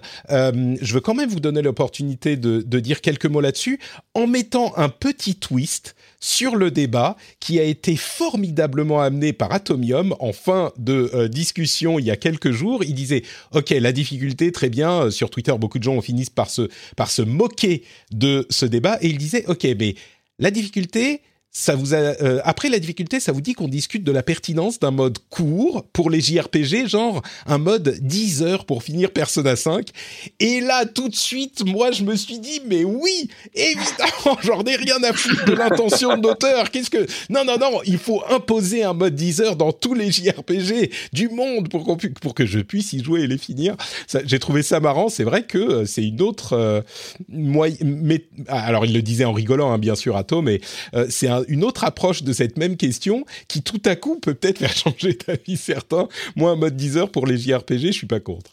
Euh, J'irais même plus loin, en fait. C'est pas uniquement les JRPG, mais euh, les open world, par exemple. Hein. ouais. Euh, sauter toutes les quêtes de va ramasser euh, 10 cailloux dans la mine pour faire ci et ça, et te concentrer sur un mode histoire un peu condensé où tu, tu profites de l'écriture du jeu, euh, des, des, des, des, des acteurs euh, et, euh, et du scénario en général. Euh, je pense que moi, moi, ça me plairait bien. hein. C'est peut-être une, une question aussi pour les pour les plus vieux d'entre nous qui ont pas forcément autant de temps que ce qu'on avait quand on avait quand on était ado, tu vois, mais ah, Ouais. Tu m'aurais demandé ça il y a quelques années. Je me oh, t'es fou, 150 heures, c'est le minimum qu'il faut pour être content. Mais maintenant, ouais, 10 heures, c'est déjà long. Hein Ouais, on est d'accord. Pa- Pauline, qu'est-ce que tu penses de, de, de tout le débat? Pas, pas forcément que la question blague des, de, du nombre d'heures, mais... Ah non, mais le nombre d'heures, je trouve que c'est euh, une formidable idée. Ça me permettrait de finir Persona 5, par exemple, que j'avais quitté d'ailleurs un jour en, en oubliant de sauvegarder manuellement le jeu, ce qui est un peu la tragédie de ma vie. Et qui est pourtant un jeu formidable et euh, je pense que je n'irai jamais au bout parce que c'est beaucoup trop long et euh, que Ouais. j'ai pas le temps et que je me contente des aventures de 10 heures. Mhm. Bah, on est d'accord. Très bien. Bah, écoutez, la Ouais. conclusion du débat sur la difficulté, c'est qu'il faut que euh, il y ait des modes 10 heures pour tous les jeux de la Terre. Je pense qu'on est d'accord. J'aimerais faire un petit throwback à il y a quelques semaines de ça. Euh, il y avait un patriote dont je n'avais pas réussi à prononcer le nom, une personne qui soutient sur Patreon, qui s'appelle Julien Skridlewski. Alors, il y a quand même euh, 18 consonnes dans son nom de famille et il m'a même euh, excusé de, euh, du fait de ne pas avoir réussi à prononcer son nom. Je, je l'écorche encore, mais j'avais dit à ce moment, vraiment pétri de honte, j'avais dit du coup, tu as le droit de m'imposer un gage et euh, je ferai ce que tu veux parce que vraiment c'est lamentable de ne pas avoir réussi à, à- à dire ton nom. Euh, et il a pas, écoutez, il a pas euh, sauté l'occasion, ou au contraire, il a sauté sur l'occasion et il a proposé les choses suivantes. Julien m'a dit puisque euh, tu as proposé le gars, je te propose un live dans un cosplay de ton choix. Ça serait possible. Un let's play du jeu que tu as le plus détesté ces dernières années, où ton objectif est de, de- de nous donner envie d'y jouer. Je crois que ça pourrait être rigolo aussi. Une rubrique entière avec au moins quatre chamallows en permanence dans la bouche. Ça, je suis un petit peu moins fan. Un karaoké pour l'after show. J'aimerais beaucoup faire un karaoké, mais euh, il y a des problèmes de DMCA, de DMCA sur, euh, sur Twitch et ailleurs. Donc, je me demande si, ou alors est-ce que j'écoute le truc dans les oreilles et je chante seulement euh, en, en sans la musique derrière, un truc du genre? Ça serait peut-être Tu possible. devrais chanter à cappella, je pense. Un mieux. Écoutez, je peux chanter à l'eau déjà. Oh, pas mal, non? Euh. Eh, Je merci, pense que c'est une punition en fait pour tes auditeurs. euh, L'option du karaoké. Donc il y a ces quatre options. Je ferai un des trucs ou alors je lui proposerai autre chose. On va voir s'il accepte. Mais Julien, merci beaucoup d'avoir répondu. On le fera à un moment. Je sais pas quand exactement, mais on fera l'un de ces trucs-là. Ça va être rigolo. Si, comme Julien, vous voulez soutenir le rendez-vous jeu, n'hésitez pas à aller sur patreon.com/slash rdvjeu et vous pouvez pour le là une somme complètement modique, le prix d'un café par exemple, vous pouvez euh, soutenir l'émission et devenir patriote du rendez-vous jeu, permettre à l'émission d'exister, en plus avoir des bonus comme l'absence totale de pub, euh, l'absence de pub, l'absence de cette promo au milieu, l'absence de euh, non, la présence de timecode par exemple, les contenus bonus, vous passez derrière la production de l'émission, vous comprenez comment tout se fait, bref, plein de choses intéressantes. Patreon.com slash rdvjeux si vous appréciez l'émission et que vous avez le prix d'un café à donner pour qu'elle existe et qu'elle continue à être produite, vous pouvez aller y faire un euh, petit tour. Millions of people have lost weight with personalized plans from Noom, like Evan, who can't stand salads and still lost 50 pounds. Salads generally for most people are the easy button, right? For me, that wasn't an option. I never really was a salad guy. That's just not who I am. But Noom worked for me. Get your personalized plan today at Noom.com. Real Noom user compensated to provide their story. In four weeks, the typical Noom user can expect to lose one to two pounds per week. Individual results may vary. Introducing Wondersuite from Bluehost.com.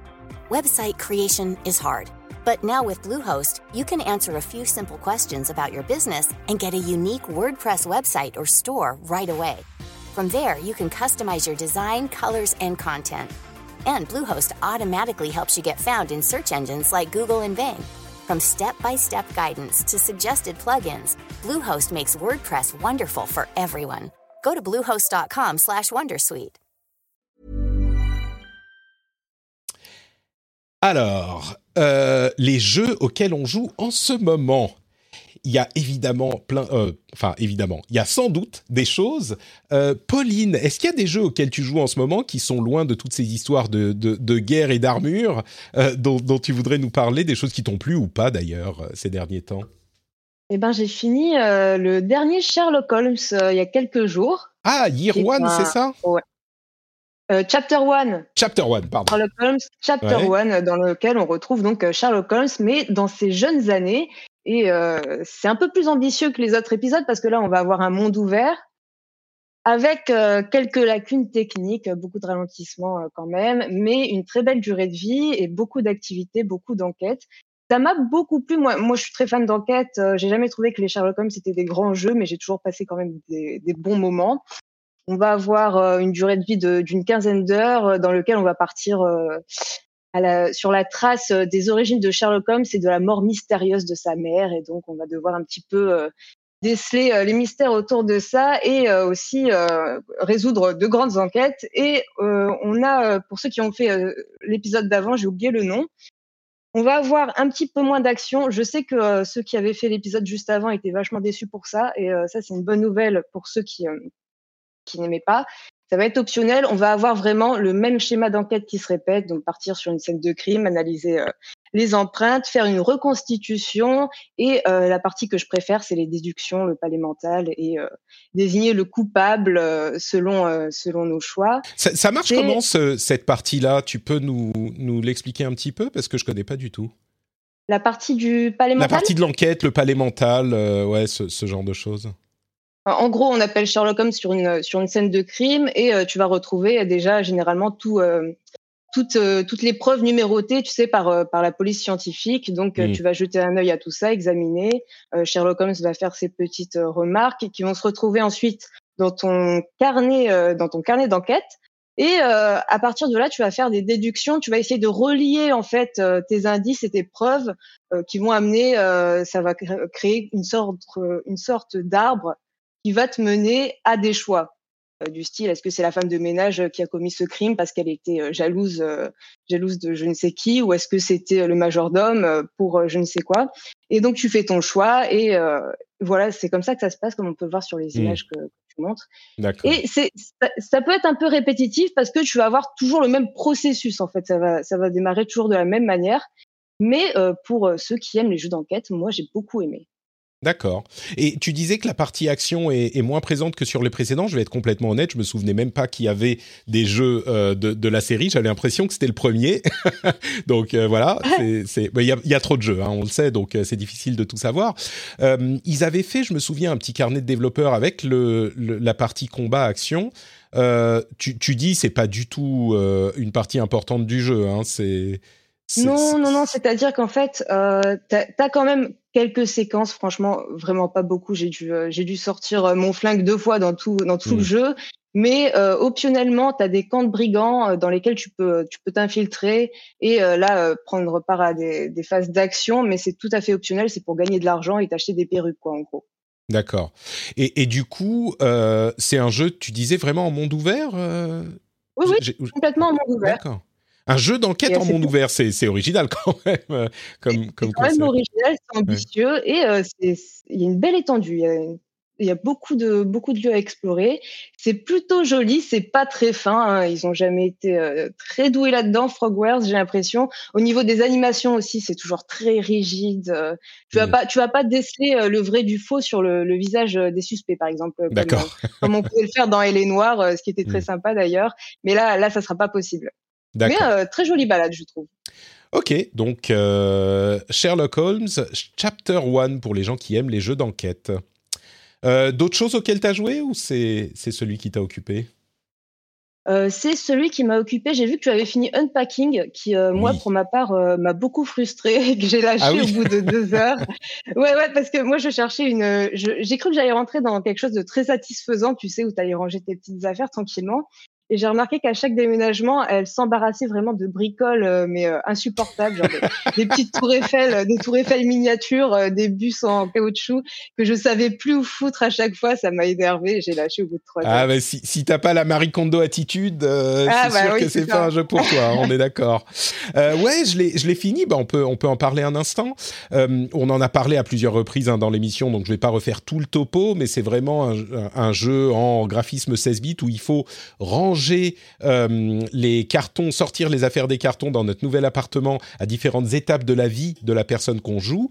Et euh, on va, à travers cet euh, artifice, ce petit, ce petit élément de gameplay très léger, raconter l'histoire de cette personne de manière vraiment très intelligente, très bien ficelée. Là où je mettrais un petit bémol, c'est que le jeu pour moi ne dépasse jamais la promesse initiale en fait. Euh, très rapidement, on se rend compte ah ouais, on peut raconter une histoire, on peut euh, ressentir des choses, il y a des émotions qui passent et c'est vrai. Mais ça va jamais plus loin en fait. Il reste euh, très identique à ce qu'il était dans. Alors il fait quoi 4-5 heures hein, le jeu, mais disons que la première heure, on a compris de quoi il s'agit et j'aurais peut-être aimé qu'il y ait d'autres astuces qui viennent comment dire, euh, euh, agrémenter le gameplay ou te surprendre un petit peu. Alors, c'est pas une grosse critique, hein, le jeu reste vraiment intéressant. Il reste même euh, une sorte de d'ovni dans l'univers du jeu vidéo et même dans l'univers des jeux indés. Hein. C'est un truc, c'est un truc qui est très différent de ce qu'on peut trouver ailleurs. Mais voilà, il y a ce petit bémol que je mettrais. Euh, au bout d'un moment, je commençais à, avoir fait le tour, euh, je commençais à en avoir un petit peu marre, on va dire, de me retrouver encore dans une nouvelle maison à refaire la même chose. Euh, et puis narrativement, sans spoiler, c'est quand même un peu attendu, quoi. On est, on est, c'est très bien, mais J'aimerais bien que ça aille de l'autre côté, on va dire, euh, les gens qui l'ont fait comprendront, j'aimerais bien que ça aille de l'autre côté euh, de temps en temps, parce que là, ça devient euh, la caution des, des, jeux indés un petit peu, même si c'est sincère. Hein, bon, bref, je ne vais pas en parler parce que je veux pas spoiler.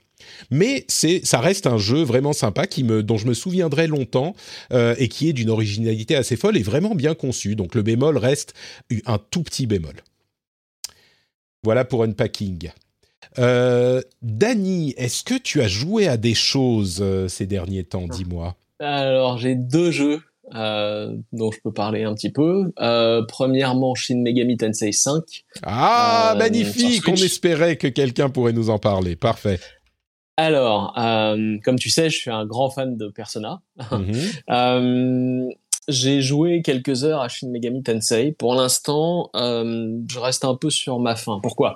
Parce qu'en fait, euh, au, moins au début, sur les premières heures, t'es parachuté au bout de 10 minutes, 20 minutes de jeu dans un, donjon très long, avec plein de trucs à faire, où il faut grinder, où c'est des combats tout le temps, tout le temps, tout le temps. Et je pense que ce jeu n'a pas la même... Euh,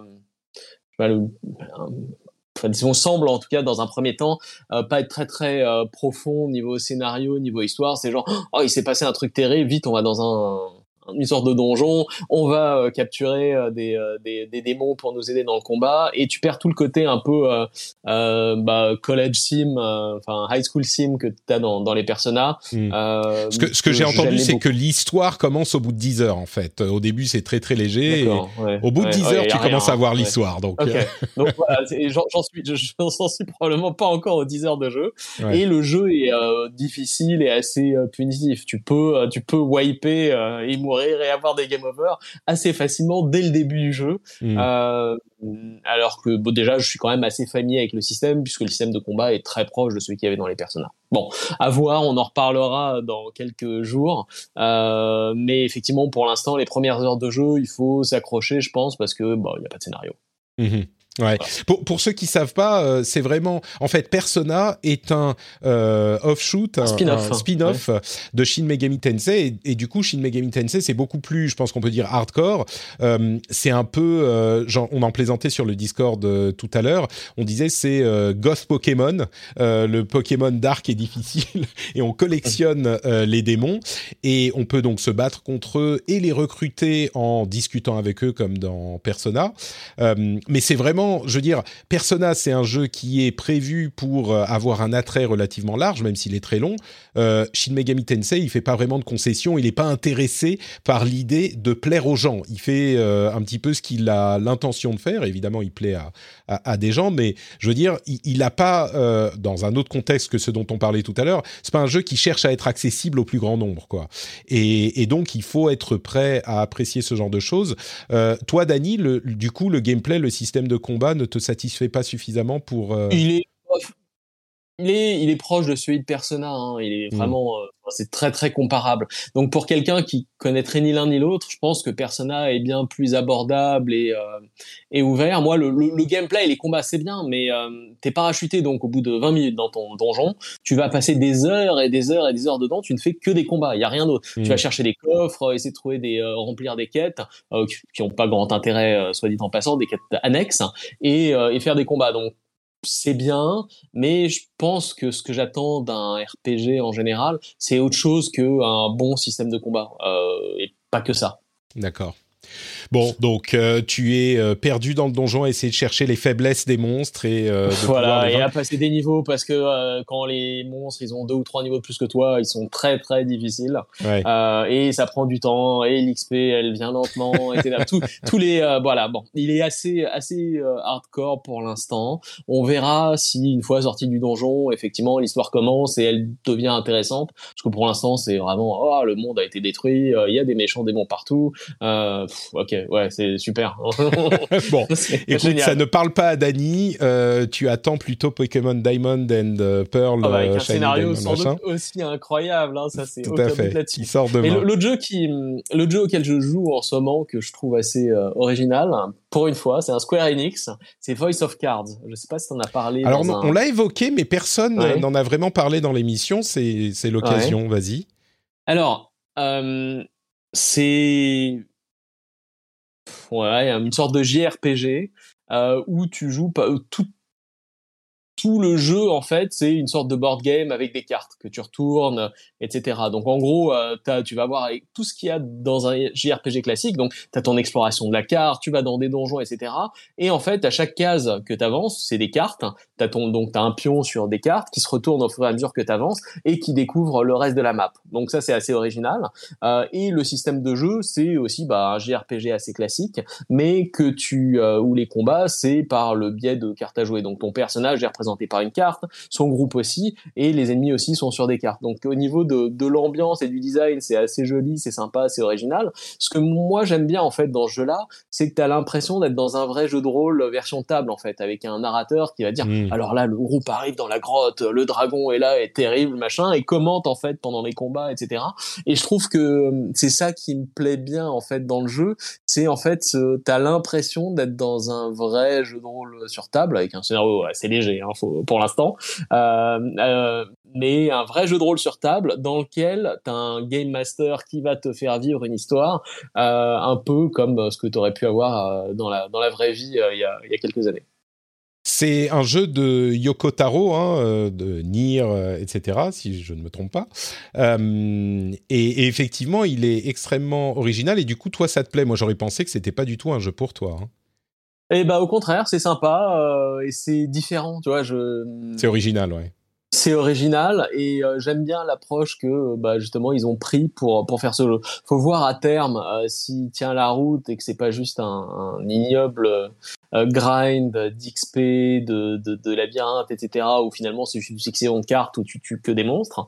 Mais euh, finalement, euh, pour l'instant, j'aime bien. J'ai dû jouer 5-6 heures aussi. Ah oui, quand même, d'accord. Et donc là, juste pour finir, euh, pour que je comprenne bien, la carte entre guillemets, enfin la progression, c'est sur un comme un jeu de plateau. Tu as un pion et tu bouges euh, d'une euh, case à l'autre ou d'un- enfin tu bouges ton pion. Non, exactement. En fait, t'as ton plateau de jeu, c'est que des cartes qui sont retournées. Et Mhm. quand tu t'approches de ces cartes-là, elles se retournent donc dans l'autre sens, face visible, avec euh, des événements qui se passent dessus. Donc, tu peux avoir des PNJ qui te proposent de- des trucs ou qui te demandent de l'aide, ou alors des monstres qui t'attaquent, ou alors des trésors euh, cachés au milieu de la forêt, euh, ou l'entrée d'un donjon, etc. Et, euh, et j'aime bien ça. En fait, ça change. Euh, mais c'est, en fait, t'as l'impression, c'est, on pourrait appeler ça un fog of war, en fait, euh, Mhm. jusqu'à ce que tu approches de la et euh, c'est comme ça en fait pour tous les euh, toute la partie exploration du jeu. D'accord. Par exemple, quand tu vas dans un donjon, c'est le truc que j'avais pas vu depuis euh, des dizaines d'années. Il fait noir dans le donjon, tu peux rien voir à moins d'avoir pris une torche avec toi. Ah oui. C'est ça, ouais. ça fait euh, comment ça s'appelle? Dungeon Master euh, Ultima, Ultima, ouais c'est ça. euh, oui, oui. Exactement. Euh, et du coup, bah, le jeu est disponible sur euh, Windows, Switch et PlayStation 4. Ça s'appelle Voice of Cards. On a oublié de le dire, mais Shin Megami Tensei, c'est Switch uniquement. Et euh, Sherlock Holmes Chapter 1, c'est euh, bah, toutes les plateformes sauf la Switch, justement. Donc euh, Windows, PlayStation 4, 5 et Xbox euh, One Series. Et demain, le plus grand jeu, le GOTY euh, 2021, qui est Pokémon. Shining sa 25e, euh, Diamond et, et Sparkly Pearl, je sais plus. Voilà. Mais- Bon, je, je, je m'attends pas, je m'attends pas à une merveille. Bon, c'est juste un, un remaster en fait d'un d'un cla- d'un- d'un classique, mais euh, Les, reviews semblent dire qu'il est euh, très proche du, du, de, de l'original et que donc et, et bon c'est bien ou pas bien en fonction de l'amour qu'on porte à l'original, mais qu'on s'attendrait peut-être à quelque chose d'un petit peu plus travaillé. Tu peux nous remettre en contexte euh, ces, ces jeux-là Ils datent de quand? Moi, je suis pas du tout Pokémon. Donc, C'est- euh, début des années 2000, donc c'était, il était sur. Game Boy Advance, donc ouais, ça, ça remonte. Euh, et en fait, bon, il faut pas s'attendre à une merveille scénaristique. Le jeu, c'était un des jeux les plus aboutis, je pense, de la console de l'époque. Il était franchement sympa. Euh, je, je suis d'accord avec les gens qui disent que c'est probablement pas euh, une réinvention majeure du, de, de Pokémon, mais ce qui me plaît le plus en fait dans ce jeu-là, c'est que c'est finalement une version remasterisée d'un bon jeu euh, où on retrouve euh, finalement les sources euh, du- de- des Pokémon, les origines, qui est sans, sans avoir toutes les fonctionnalités, les activités ou les combats de raid par exemple qui avaient été ajoutés dans les derniers, etc., qui rajoutent en fait, qui rallonge le temps de jeu sans forcément ajouter des choses exceptionnelles. donc là, un, Pokémon plus, plus simple euh, que voilà, à, à l'époque. Ouais, je comprends. que, que les que les deux trois derniers qui sont sortis. Euh, ouais, voilà. Je, ce que j'attends maintenant, moi, ce que j'aimerais bien voir, en fait, c'est une réinvention complète euh, de Pokémon. Donc on verra Ah bah, l'année Arceus, prochaine, hein. euh, voilà, ça. avec Arceus. Ouais. Euh, mais en attendant, ça c'est un bon palliatif pour terminer la, la fin d'année sur Switch euh, avec un jeu agréable. Ça marche. Et bah du coup, euh, est-ce que tu as passé toute ta vie sur Halo, Loïc? Ou est-ce qu'il y a d'autres jeux que tu as testés dont tu aimerais nous, nous parler? Sinon, moi, j'en ai. Bon, bah, en ce moment, euh, je, je, je vais pas, je vais pas être très long parce que ma vie alterne entre euh, Halo du coup depuis lundi, puis Forza depuis la semaine dernière, et puis bah toujours un petit peu de Destiny par dessus. On va pas, on va pas se mentir. Non, j'ai décroché un petit peu de, de tout ça parce que euh, j'essaie de, de, de, de prendre un peu de distance avec Destiny ces derniers temps pour ma santé mentale, on va dire. Mais euh, j'ai joué notamment à Metroid Dread. Euh, parce que bah, je suis un énorme fan de, de, de, de Metroid de base et le jeu m'est complètement tombé des mains. J'ai dû jouer euh, 3-4 heures et j'ai abandonné. Je, je n'aime pas Ah le oui jeu. Il faudrait que je me fasse violence et que je, je retente le coup, mais je, pour l'instant, je n'aime pas le jeu. Euh, c'est compliqué. C'est d'abord parce que là, je trouve la DA mais absolument immonde. Du coup, ça me ça me donne pas trop envie d'explorer euh, le, C'est donc le monde toi, de le- la personne euh, qui n'aime pas ce, ce Metroid. Ouais, le peut-être, je sais pas. Ça, ça m'emmerde de pas aller. Enfin, là encore, comme je l'ai dit, je suis un, je suis un fan hardcore à la base. J'étais un fan Mm. hardcore de, de, de Metroid. Enfin, je, il y a une époque, je m'amusais à finir Super Metroid avec des défis à la con, genre finir le jeu sans jamais toucher le sol, ou ce genre de truc. Euh, puis bon, Metroid Prime est encore à ce jour un de mes jeux préférés de, de tout le temps. C'est tout à l'heure quand je parlais d'émulation et compagnie, c'est notamment ça en ce moment auquel j'ai envie de jouer euh, proprement et j'y arrive pas. mais ouais, Dread, là, j'y arrive pas. Je trouve la DA mais absolument abominable. Et euh, les contrôles sont, sont super cool, c'est très bien. Par contre, je je déteste les. euh, J'ai déjà oublié comment ils s'appellent, les, les espèces de robots là, et les séquences Les de gameplay ouais. du coup. qui en- ouais, voilà, et les séquences de gameplay qui en dépendent, je j'aime vraiment pas. Je, ça me saoule de devoir prendre ça en compte lorsque je planifie des, euh, des déplacements. Ça me saoule de me faire buter euh, par un robot alors que je suis à deux salles de l'endroit où je dois aller. Enfin, ouais, du coup, non, je, je sais pas, j'aime pas. Je, autant les séquences de track avec euh, la, la SAX dans, dans mes trucs fusion, j'avais trouvé ça fun. Euh, bon après c'était très scripté et compagnie, mais je, je trouvais ça fun. Autant ça, pour moi, c'est trop, ça entrave ma, ma, liberté dans mon exploration et du coup, euh, je j'aime pas trop trop. Donc du coup, ouais, ça a fini par me tomber un petit peu des mains et puis euh, bah, après il y a Forza qui est arrivé, donc du coup, j'ai laissé tomber. Mais ouais, non, je suis déçu. Il faudrait que je lui donne sa chance à un moment où je serais peut-être, euh, je sais pas, j'aurais un petit peu euh, changé mes attentes par rapport au jeu. et Peut-être qu'à ce moment-là, ça me ça marchait plus. Que ça m'est déjà arrivé qu'il y ait des jeux comme ça qu'au de prime abord, je les, je les, je les déteste et puis j'y reviens quelques mois plus tard et en fait, j'aime vachement. peut arriver, ouais. Mais euh, on, on, on verra. On verra. Mais c'est vrai que du coup, je suis déçu parce que moi, j'ai tous mes potes fans de Metroid, euh, notamment chez Gilecom, qui étaient euh, à fond dessus. C'était tout de suite euh, Anagoon, qui est un autre grand fan de Metroid, qui tout de suite m'envoyait des messages à base Alors, qu'est-ce que t'en penses, machin? Bah, écoute, euh, non, non. C'est- la première fois que j'entends quelqu'un dire qu'il n'apprécie pas celui-là, donc c'est. Bah, peut-être que tu vois, si j'arrivais à passer au-dessus des, des, des zones avec les, avec les ennemis, là, que j'aurais débloqué des trucs qui Mm. permettent de, de les gérer plus facilement, ou que ça, ça, en tout cas, que leur, leur existence soit moins, moins relou, peut-être que ça, ça marchera mieux. hein. Ouais, ouais, ouais, je, Je crois qu'on on finit par prendre l'habitude. Moi, j'y ai pas mal joué aussi. Euh, j'ai encore joué un petit peu il y a, il y a une ou deux semaines. J'avoue que j'ai été un petit peu frustré au final. Euh, en, en- le- au dernier boss auquel je suis arrivé, c'est pas le dernier dernier, hein, mais en fait, le- la manette m'est tombée des mains parce que j'ai juste pas le temps de euh, d'être confronté à une les, les pics de difficulté sur les boss sont assez significatifs. Et bon, je me suis dit ok, le, le jeu a des aspects intéressants, mais au final, ça m'a moins. euh, le- le- en fait, c'est vraiment à ce moment quand le dernier boss que j'ai rencontré m'a battu en deux coups. Je me suis dit ok, c'est bon, j'ai pas le temps, j'ai d'autres choses à faire quoi. Et euh, j'y reviendrai peut-être un jour, mais mais bon, moi je suis je suis pas aussi euh, comment dire, je suis pas aussi négatif que toi. J'apprécie quand même énormément d'aspects du jeu et, et je l'ai bien aimé, mais c'est juste euh, que j'ai peut-être pas assez de temps pour euh, pour me plonger dedans. Par contre, euh, j'ai joué à, bah, on a parlé de Halo, euh, on a parlé de Unpacking, j'ai aussi joué à Animal Crossing. C'est vraiment deux minutes, euh, Animal Crossing, et en fait, je continue à jouer avec mon fils qui a presque 4 ans maintenant. Et en fait, je sais pas ce qui s'est passé dans ma tête et dans le monde, mais tout à coup, j'ai hyper envie de jouer à Animal Crossing, mais vraiment, j'ai envie de faire ma petite île, euh, de voir ce qui se passe avec Thibou, qui je joue jamais en français, mais là avec mon fils pour lui amener des trucs en français, on s'est mis à jouer en français. Euh, j'ai envie d'aller voir ce que fait Thibou et est-ce qu'il a construit le musée. J'ai envie de nettoyer un petit peu les environs et de ramasser les mauvaises herbes. Enfin, je suis vraiment j'ai envie d'y jouer et je ne peux pas. C'est l'ironie suprême. Je peux pas parce qu'on ne joue qu'avec mon fils. Donc évidemment, je vais pas aller avancer mon île sans mon fils. Ça serait vraiment honteux.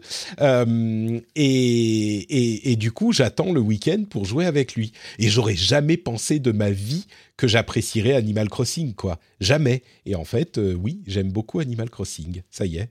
du peu que j'en ai joué en tout cas.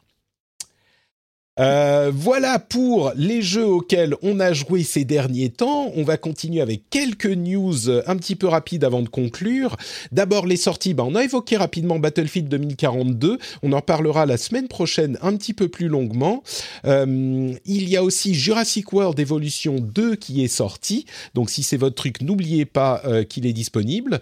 Et puis les mimes, les mêmes à répétition sur GTA Trilogy qui a été euh, bah, d'une part, on en parlait la semaine dernière, euh, on, nous disait que c'était un petit peu euh, bricole, crevette nous disait c'est un petit peu bricoli bricola, et clairement il y a des soucis dans cette version avec des graphismes problématiques, des bugs qui étaient déjà présents dans le premier, mais qui sont encore plus présents aujourd'hui. Le jeu a été sorti du launcher de Rockstar, il était plus jouable alors que les gens l'avaient acheté pendant quelques jours, il était plus jouable pour des raisons qui n'étaient pas claires.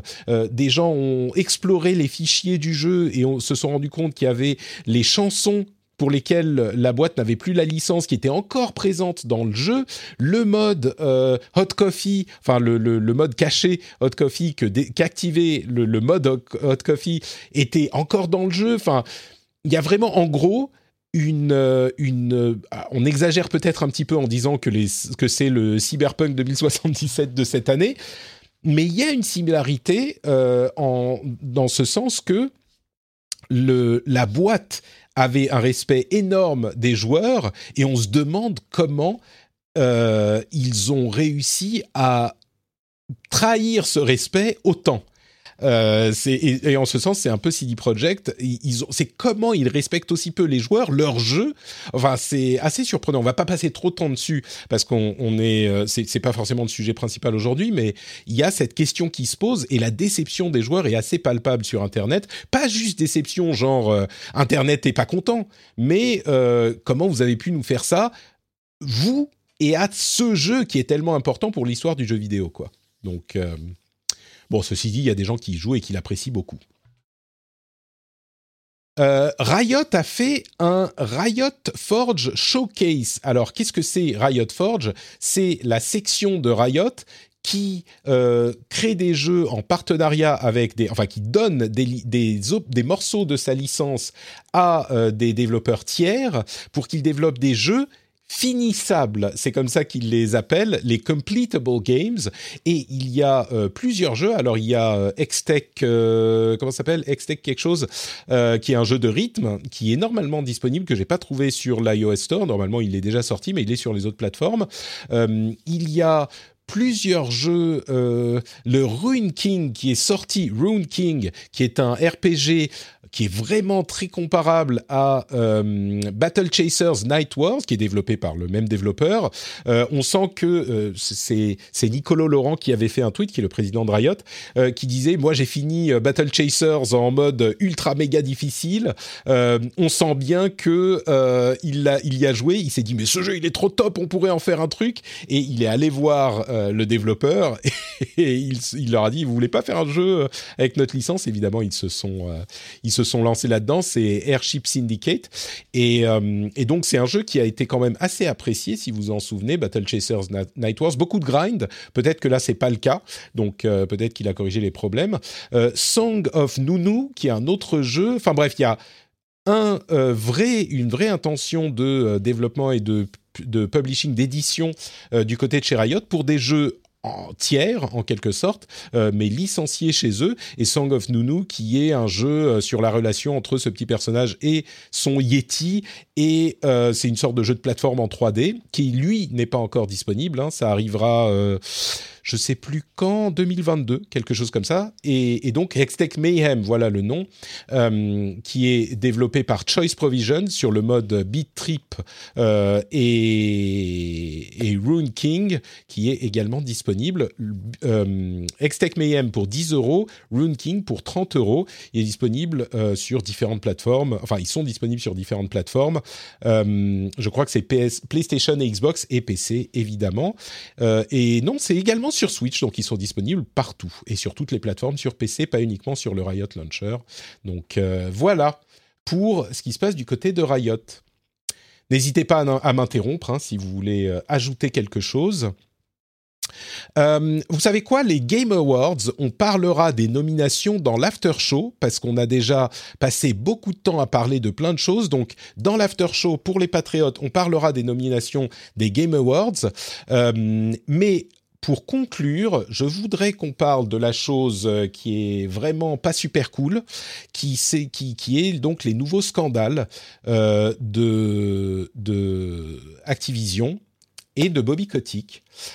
Euh, et là, tout de suite, le ton change. On s'est réveillé il y a quelques jours avec un nouvel article de révélation du Wall Street Journal, cette fois-ci, qui parle de ce qui s'est passé depuis, on va dire, euh, les 20 dernières années euh, du côté de chez Bobby, Kotick au niveau personnel, enfin professionnel personnel, et au niveau de la société.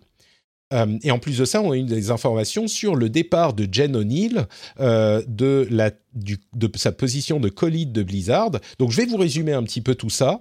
Euh, en gros, c'est un petit peu morceau choisi et chacun est pire que l'autre. Donc je suis, enfin vraiment, moi j'étais atterré. Je pensais qu'on avait touché le fond, mais on sent que euh, il y a encore, euh, il est encore possible de creuser.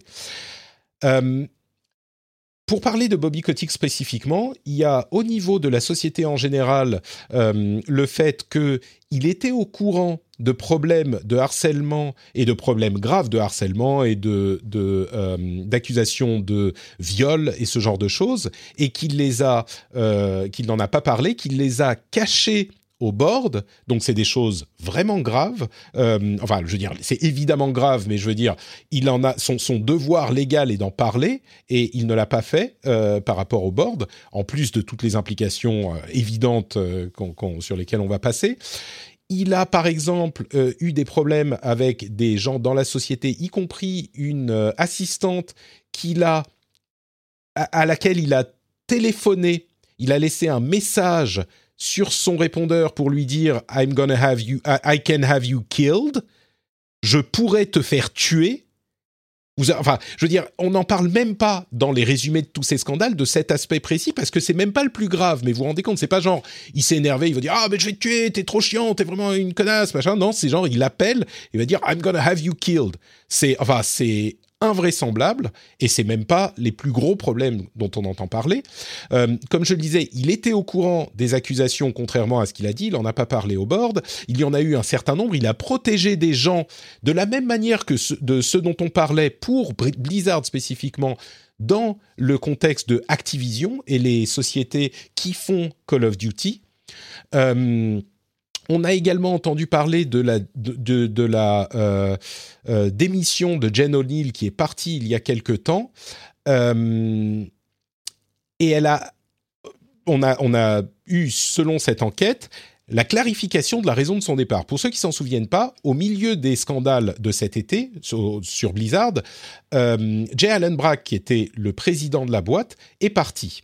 Il a été remplacé par Jen O'Neill, une femme qui était présidente de Vicarious Vision, qui avait été absorbée par Blizzard, quelques mois avant, et Mike Ibarra, un ancien de Xbox, qui était arrivé chez euh, Blizzard euh, deux ans avant, je crois, un ou deux ans avant. Et ils ont été euh, nommés co-lead, ce qui ne veut pas dire grand-chose, mais ils ont été nommés co-lead de la boîte.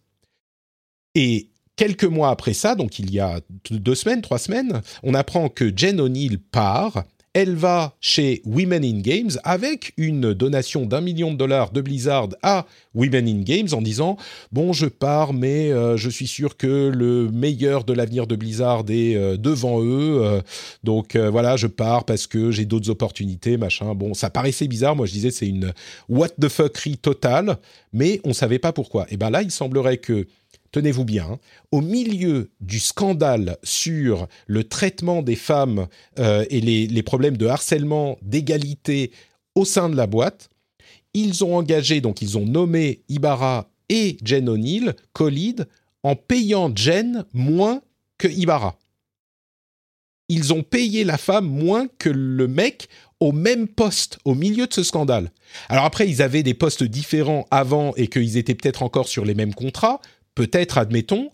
Euh, elle s'en est plaint à plusieurs reprises et ils n'ont pas euh, fait les choses dans les temps pour la mettre sur le même contrat avec la même paye.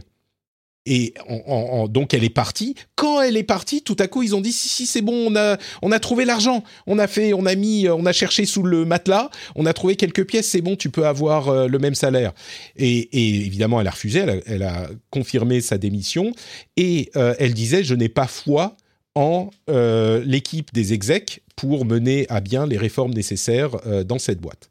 Donc tout ça pris ensemble, et j'en, je ne rentre pas dans les détails de certains, mais tout ça pris ensemble, euh, sombre cette boîte encore plus loin qu'elle ne l'était encore. En, fait, ça inclut dans tous les problèmes euh, Activision dans son ensemble, Bobby Kotick en particulier, au même niveau que ce qu'il y avait pour Blizzard juste avant, à un moment où on commençait à se dire ok peut-être qu'ils vont pouvoir faire ce qu'ils font, on va voir, on va continuer à surveiller, mais euh, peut-être que ça va, ça a été ce qui était nécessaire pour nettoyer tout ça. Ben non, ça replonge. J'ose même pas imaginer l'état de démoralisation des employés. Certains d'entre eux ont euh, fait une, sorte de manifestation, un walkout devant les locaux de Blizzard, mais ils étaient qu'une centaine, c'est vraiment pas grand-chose. Euh, et euh, un groupe, un petit groupe d'investisseurs a demandé la tête de Bobby Kotick, mais c'est un groupe qui représente 1% des investisseurs. Le, board a renouvelé sa confiance à Bobby Kotick euh, à la suite des accusations. On va voir si ça tiendra. Peut-être que c'était une euh, annonce sur le principe dans l'immédiateté, mais on va voir si ça tiendra sur le long terme.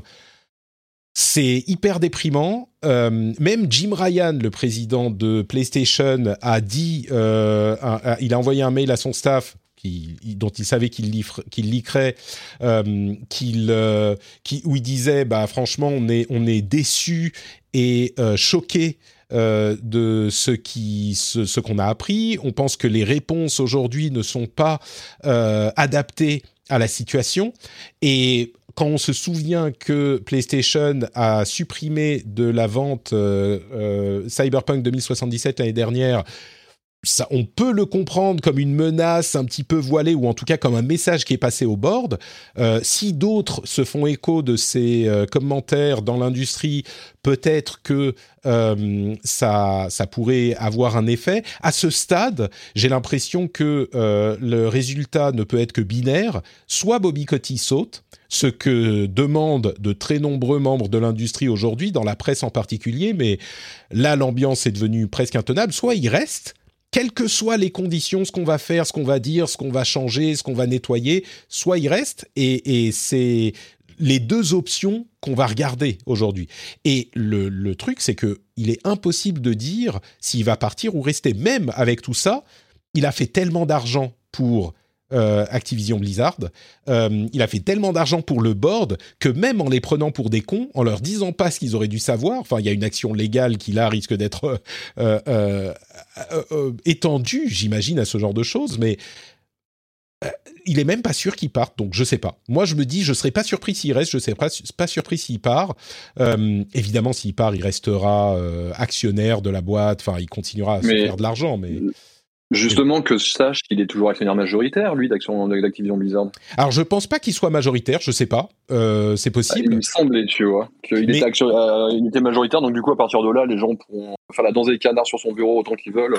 Le, bah, le truc, c'est qu'il y a un board. Euh, et au board, le board choisit le CEO. Donc, je ne sais pas comment ça se passe au niveau des, des, des votes. Euh, des votes. Peut-être qu'il a des, euh, un nombre d'actions qui sont pas des actions de, de, de tu sais, de, je sais pas comment ça s'appelle légalement, mais des actions qui donnent droit à autant de parts de vote.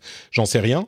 Euh, mais il a été discuté l'idée que le board le sorte et j'ai pas vu dans les articles que j'ai, que j'ai, euh, euh que, que j'ai lu euh, de mention du fait que le board ne pourrait pas euh, voter son départ. Maintenant, comme euh, on dit dans la chat room, c'est un board qui est euh, plein d'amis et de, de familles de cotiques.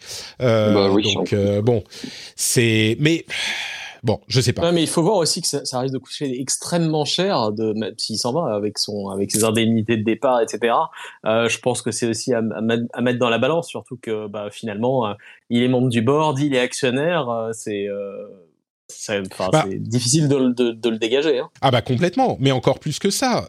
Il est, il est, il a fait énormément d'argent pour la boîte. Je veux dire, c'est une machine à imprimer des billets cotiques. Hein. Il a racheté Activision mmh. quoi en dans les années 90, début 2000 peut-être? Non, début années 90. 2010 et 2010, de, 2010. Non, non, non. Ça c'est quand ils ont, ça c'est quand ils ont fait la fusion avec Ah, ouais. Blizzard.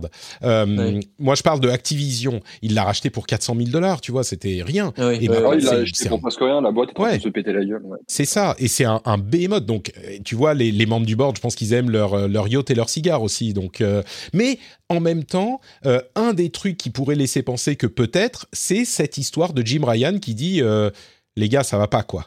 Et, imaginons qu'on commence à toucher encore plus au portefeuille, que euh, Microsoft ou euh, Nintendo commencent à dire ouais, euh, parce que si Sony dit, on- ils ont droit, hein, on n'aime plus Activision. Alors évidemment, c'est pas quelque chose qui est probable, mais on n'aime plus Activision. On va sortir tous les jeux Activision du store. Là, ça fait mal au portefeuille, tu vois. Et le board, ils ont beau être la famille de Bobby Kotick, euh, peut-être qu'à un moment, même financièrement, leur intérêt, enfin leur devoir légal, c'est de faire le plus d'argent possible pour les actionnaires. Donc, si Bobby Kotick devient une, euh, un problème financier, euh, bah là, peut-être que ça sera euh, possible qu'il se passe quelque chose. Ah, Mais Ce serait extrêmement Ah, courageux comme, comme décision hein, de la de part Microsoft, de, de Sony, bah, Euh, ouais. ah oui, ah non, mais complètement, c'est probable. Il faut, faut quand même garder en tête que eux aussi ont des actionnaires, hein, que ce soit euh, PlayStation et, euh, et Xbox. Alors je pense que les, Ouais. sur le jeu vidéo, les actionnaires ont plus de- d'importance chez PlayStation que chez Xbox. Ou Xbox, le business jeu vidéo est finalement minoritaire. Mais euh, eux aussi euh, voient l'argent. Et si tu commences à retirer Call of Duty euh, et compagnie euh, des stores euh, PlayStation et Xbox, ça veut dire que c'est des microtransactions qui se font plus. Enfin, des, c'est des transactions qui ne se font plus et c'est un manque à gagner pour eux également. Donc, euh, tu vois, euh, retirer Cyberpunk, quand tu retires Cyberpunk du PlayStation Store, tu retires les ventes que tu fais du jeu sur le PlayStation Store, mais c'est à peu près tout. Voici, il y a peut-être des extensions, etc. Mais quand tu retires Call of Duty, c'est des, millions de microtransactions qui sont effectuées tous les jours sur Ouais. un jeu comme Call of Duty. Bah, Donc, euh, c'est des, que- c'est des trucs sur lesquels ils, ils touchent une part là-dessus hein, aussi. ouais, Et Si et il y a une différence entre, euh, entre enlever Cyberpunk, qui est un jeu où il y a des bugs, des défauts, etc., qui impactent Ouais. directement les clients, Mm. euh, par rapport à euh, plutôt une entreprise qui a du mal à nettoyer son, son linge sale euh, en interne.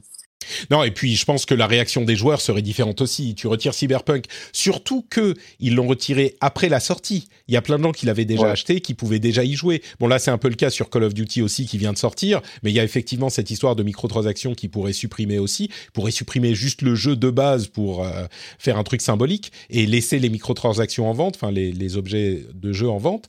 Euh, mais, mais sur Cyberpunk, clairement, euh, tu vas pas avoir une armée de joueurs euh, furieux qui va pas comprendre pourquoi leur euh, leur Call of Duty est plus sur le la la la, la, Mhm. la console quoi. Cyberpunk, Ouais. bon, c'était, je sais pas, mais euh, mais donc clairement, je saurais pas vous dire. D'un autre côté, si on me dit demain le board a décidé de de laisser partir Kotick, je serais pas surpris non plus. Euh, mais qui vont mettre à sa place. On en parlait sur le Discord il y a quelques heures. Qui vont mettre à sa place? Tu fais quoi? Tu montes Ibarra euh, qui sort de Xbox et qui a qui était pas du Non. Je sais pas s'il a des épaules, je pense pas. Faut trouver quelqu'un. Non, non, non. Euh, faut trouver quelqu'un. Ça prend Mike, du Mike temps, Ibarra, euh, Mike Ibarra, il gérait les services live chez Xbox C'est ça. avant. C'est ça. Déjà le fait c'est qu'il. quelqu'un qui, a- c'est quelqu'un qui est très talentueux, mais c'est pas du tout euh, euh, pour remplacer Kotick, il faut un businessman en fait. Exactement. Euh, un bi- Et- businesswoman, à mon avis, Un businesswoman, ouais. fort que t'envoies plutôt que de mettre un. Mais, euh, Si- mais, si, mais ouais, même, ouais, ouais. Ibarra, le fait qu'il soit à la tête de Blizzard aujourd'hui, c'est un concours de circonstances. Lui, il aurait jamais imaginé se, se retrouver dans cette position, je pense, hein, je, je crois. Mais même, on dit euh, businessman ou woman, qui tu vas aller chercher? C'est hyper compliqué, ça prend des mois euh, de, de trouver quelqu'un qui est euh, un bon fit pour ta boîte. Euh, je sais pas, je sais pas. Mais, mais ce qui est sûr, c'est que ça laisse un, un euh, je crois que c'est c'est Thomas qui disait ah oui un truc que j'ai pas dit. Euh, Cassim dit Frances Townsend pourrait prendre la tête. C'est celle qui avait fait la déclaration euh, à l'origine qui était complètement lunaire vous vous souvenez où disait c'est n'importe quoi on a que des gens super cool chez Blizzard moi qui travaille chez Blizzard depuis quatre mois je n'ai eu que des bonnes expériences. Enfin bon c'était cette déclaration vraiment hallucinante. Il se trouve que c'est Kotick qui l'avait écrite c'est lui qui l'avait écrite, il avait mis le nom de Townsend dessus, et il a dit ensuite, ah, euh, lui, avec son nom, euh, c'était une déclaration qui n'avait pas lieu d'être, c'était tone deaf, on avait, euh, c'était pas adapté, machin, en mettant, en, faisant passer Townsend, enfin, je suis pas particulièrement amoureux de Townsend, hein, c'est Townsend pour toutes les raisons que tout le monde connaît, mais, mais enfin, c'est, bref, bref, je, je sais pas. Ah bah, les prochains jours vont être vont être épicés parce que là il se passe pas une journée sans qu'il y ait au moins trois ou quatre trucs qui sortent donc euh, Ouais. ouais. ça va être euh, moi je je l'ai je l'ai- je l'ai je l'ai déjà dit mais je vais le redire mais je peux pas m'empêcher d'être vraiment euh, désolé pour bah, forcément déjà pour les victimes évidemment mais aussi pour tous les gens qui sont pas nécessairement des victimes parce qu'elles ont pas subi de harcèlement de, ou quoi que ce soit mais qui parce qu'elles font partie de la boîte en fait bah du coup actuellement se font aussi chier dessus alors qu'elles sont probablement des personnes qui ont rien fait et qui sont juste là pour bosser, faire du jeu vidéo tranquillement et qui euh, se retrouvent mêlés à tout ça. Enfin, il y a plein de gens qui souffrent de ces, euh, de ces conneries là. Enfin, en termes de gestion, c'est, c'est, ouais, c'est, c'est grave. Quoi. J'espère vraiment qu'ils vont réussir à, à, à nettoyer ça le plus rapidement possible, que les, les fautifs seront euh, mis à la porte ou qu'ils recevront ce qu'ils doivent recevoir et que la boîte pourra partir sur des bases plus saines pour, pour tout le monde. Parce que mine de Ah. rien, là, on rigole, Activision, machin, etc. Mais ça reste quand même, dans le monde occidental, ça reste quand même le premier éditeur, tu vois. Donc, euh, Bah, il y a beaucoup de gens qui travaillent là-bas. Donc, euh, bon. Mais tu sais, les, les, c'est même plus que euh, des gens qui se font euh, qui se font à- à engueuler ou se- les gens sont déprimés quoi. Moi, je suis évidemment, vous le savez, hein, relativement proche de cœur de cette boîte, enfin de Blizzard en particulier, et donc je connais un petit peu les gens, je les je les je, je les suis sur les réseaux sociaux. Ils sont, ils en peuvent plus, ils sont déprimés quoi. Tu vois, c'est un coup de, de massue sur la gueule après un autre, sans même parler des gens qui ont effectivement été harcelés, qui euh, revivent leur euh, traumatisme euh, à répétition. Enfin, mais et, et en plus de ça, les gens qui veulent juste, tu vois, faire des, des jeux vidéo cool, des gens qui ont rejoint, rejoint Blizzard avec des étoiles dans les yeux, et là, ça n'arrête pas, quoi. Et, et ils sont, euh, ouais, ils sont déprimés, ils sont tristes, vraiment juste tristes, tu vois.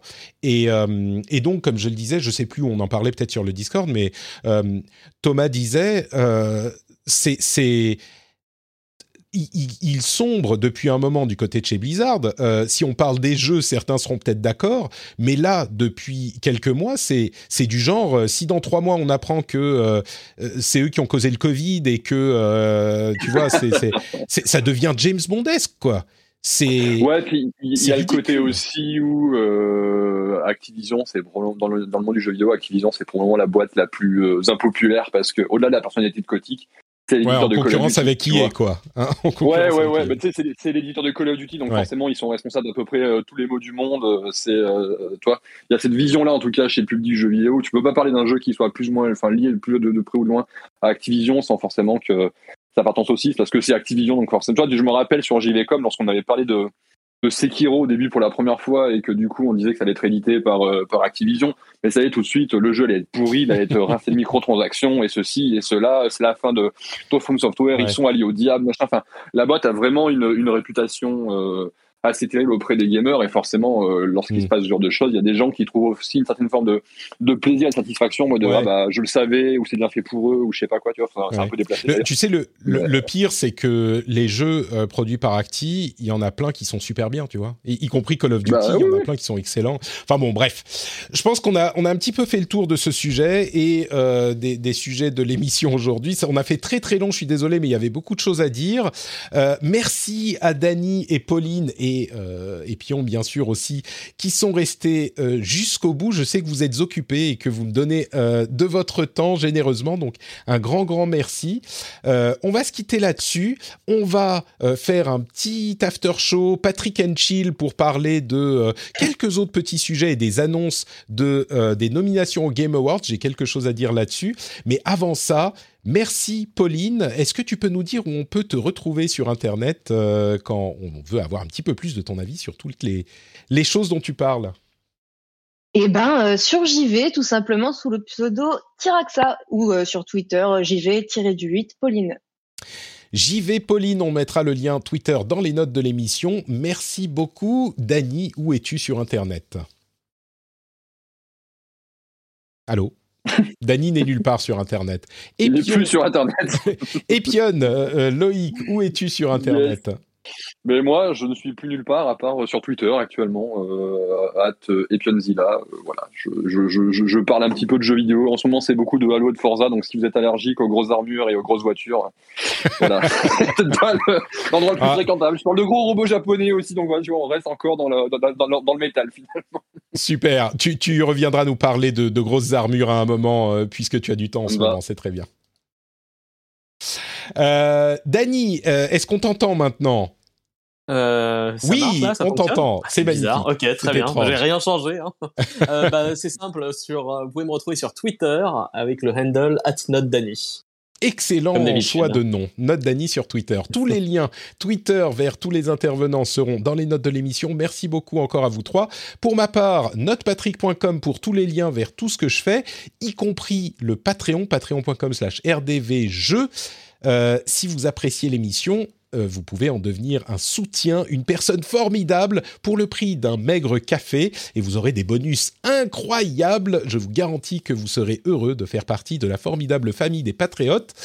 Et euh, bah justement, pour les patriotes, on part vers le l'after show et pour tous les autres, on vous donne rendez-vous la semaine prochaine. Merci à tous et à très vite. Ciao ciao.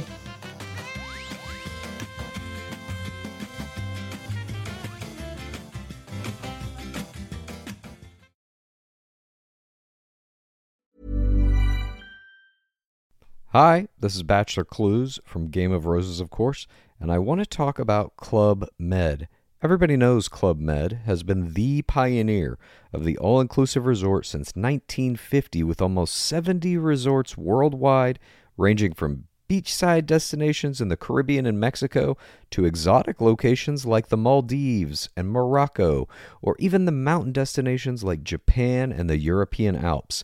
Dine on delicious gourmet cuisine, enjoy more than 20 activities, and make memories with your family. For more information, visit clubmed.us or call 1 800 Club Med or your travel advisor.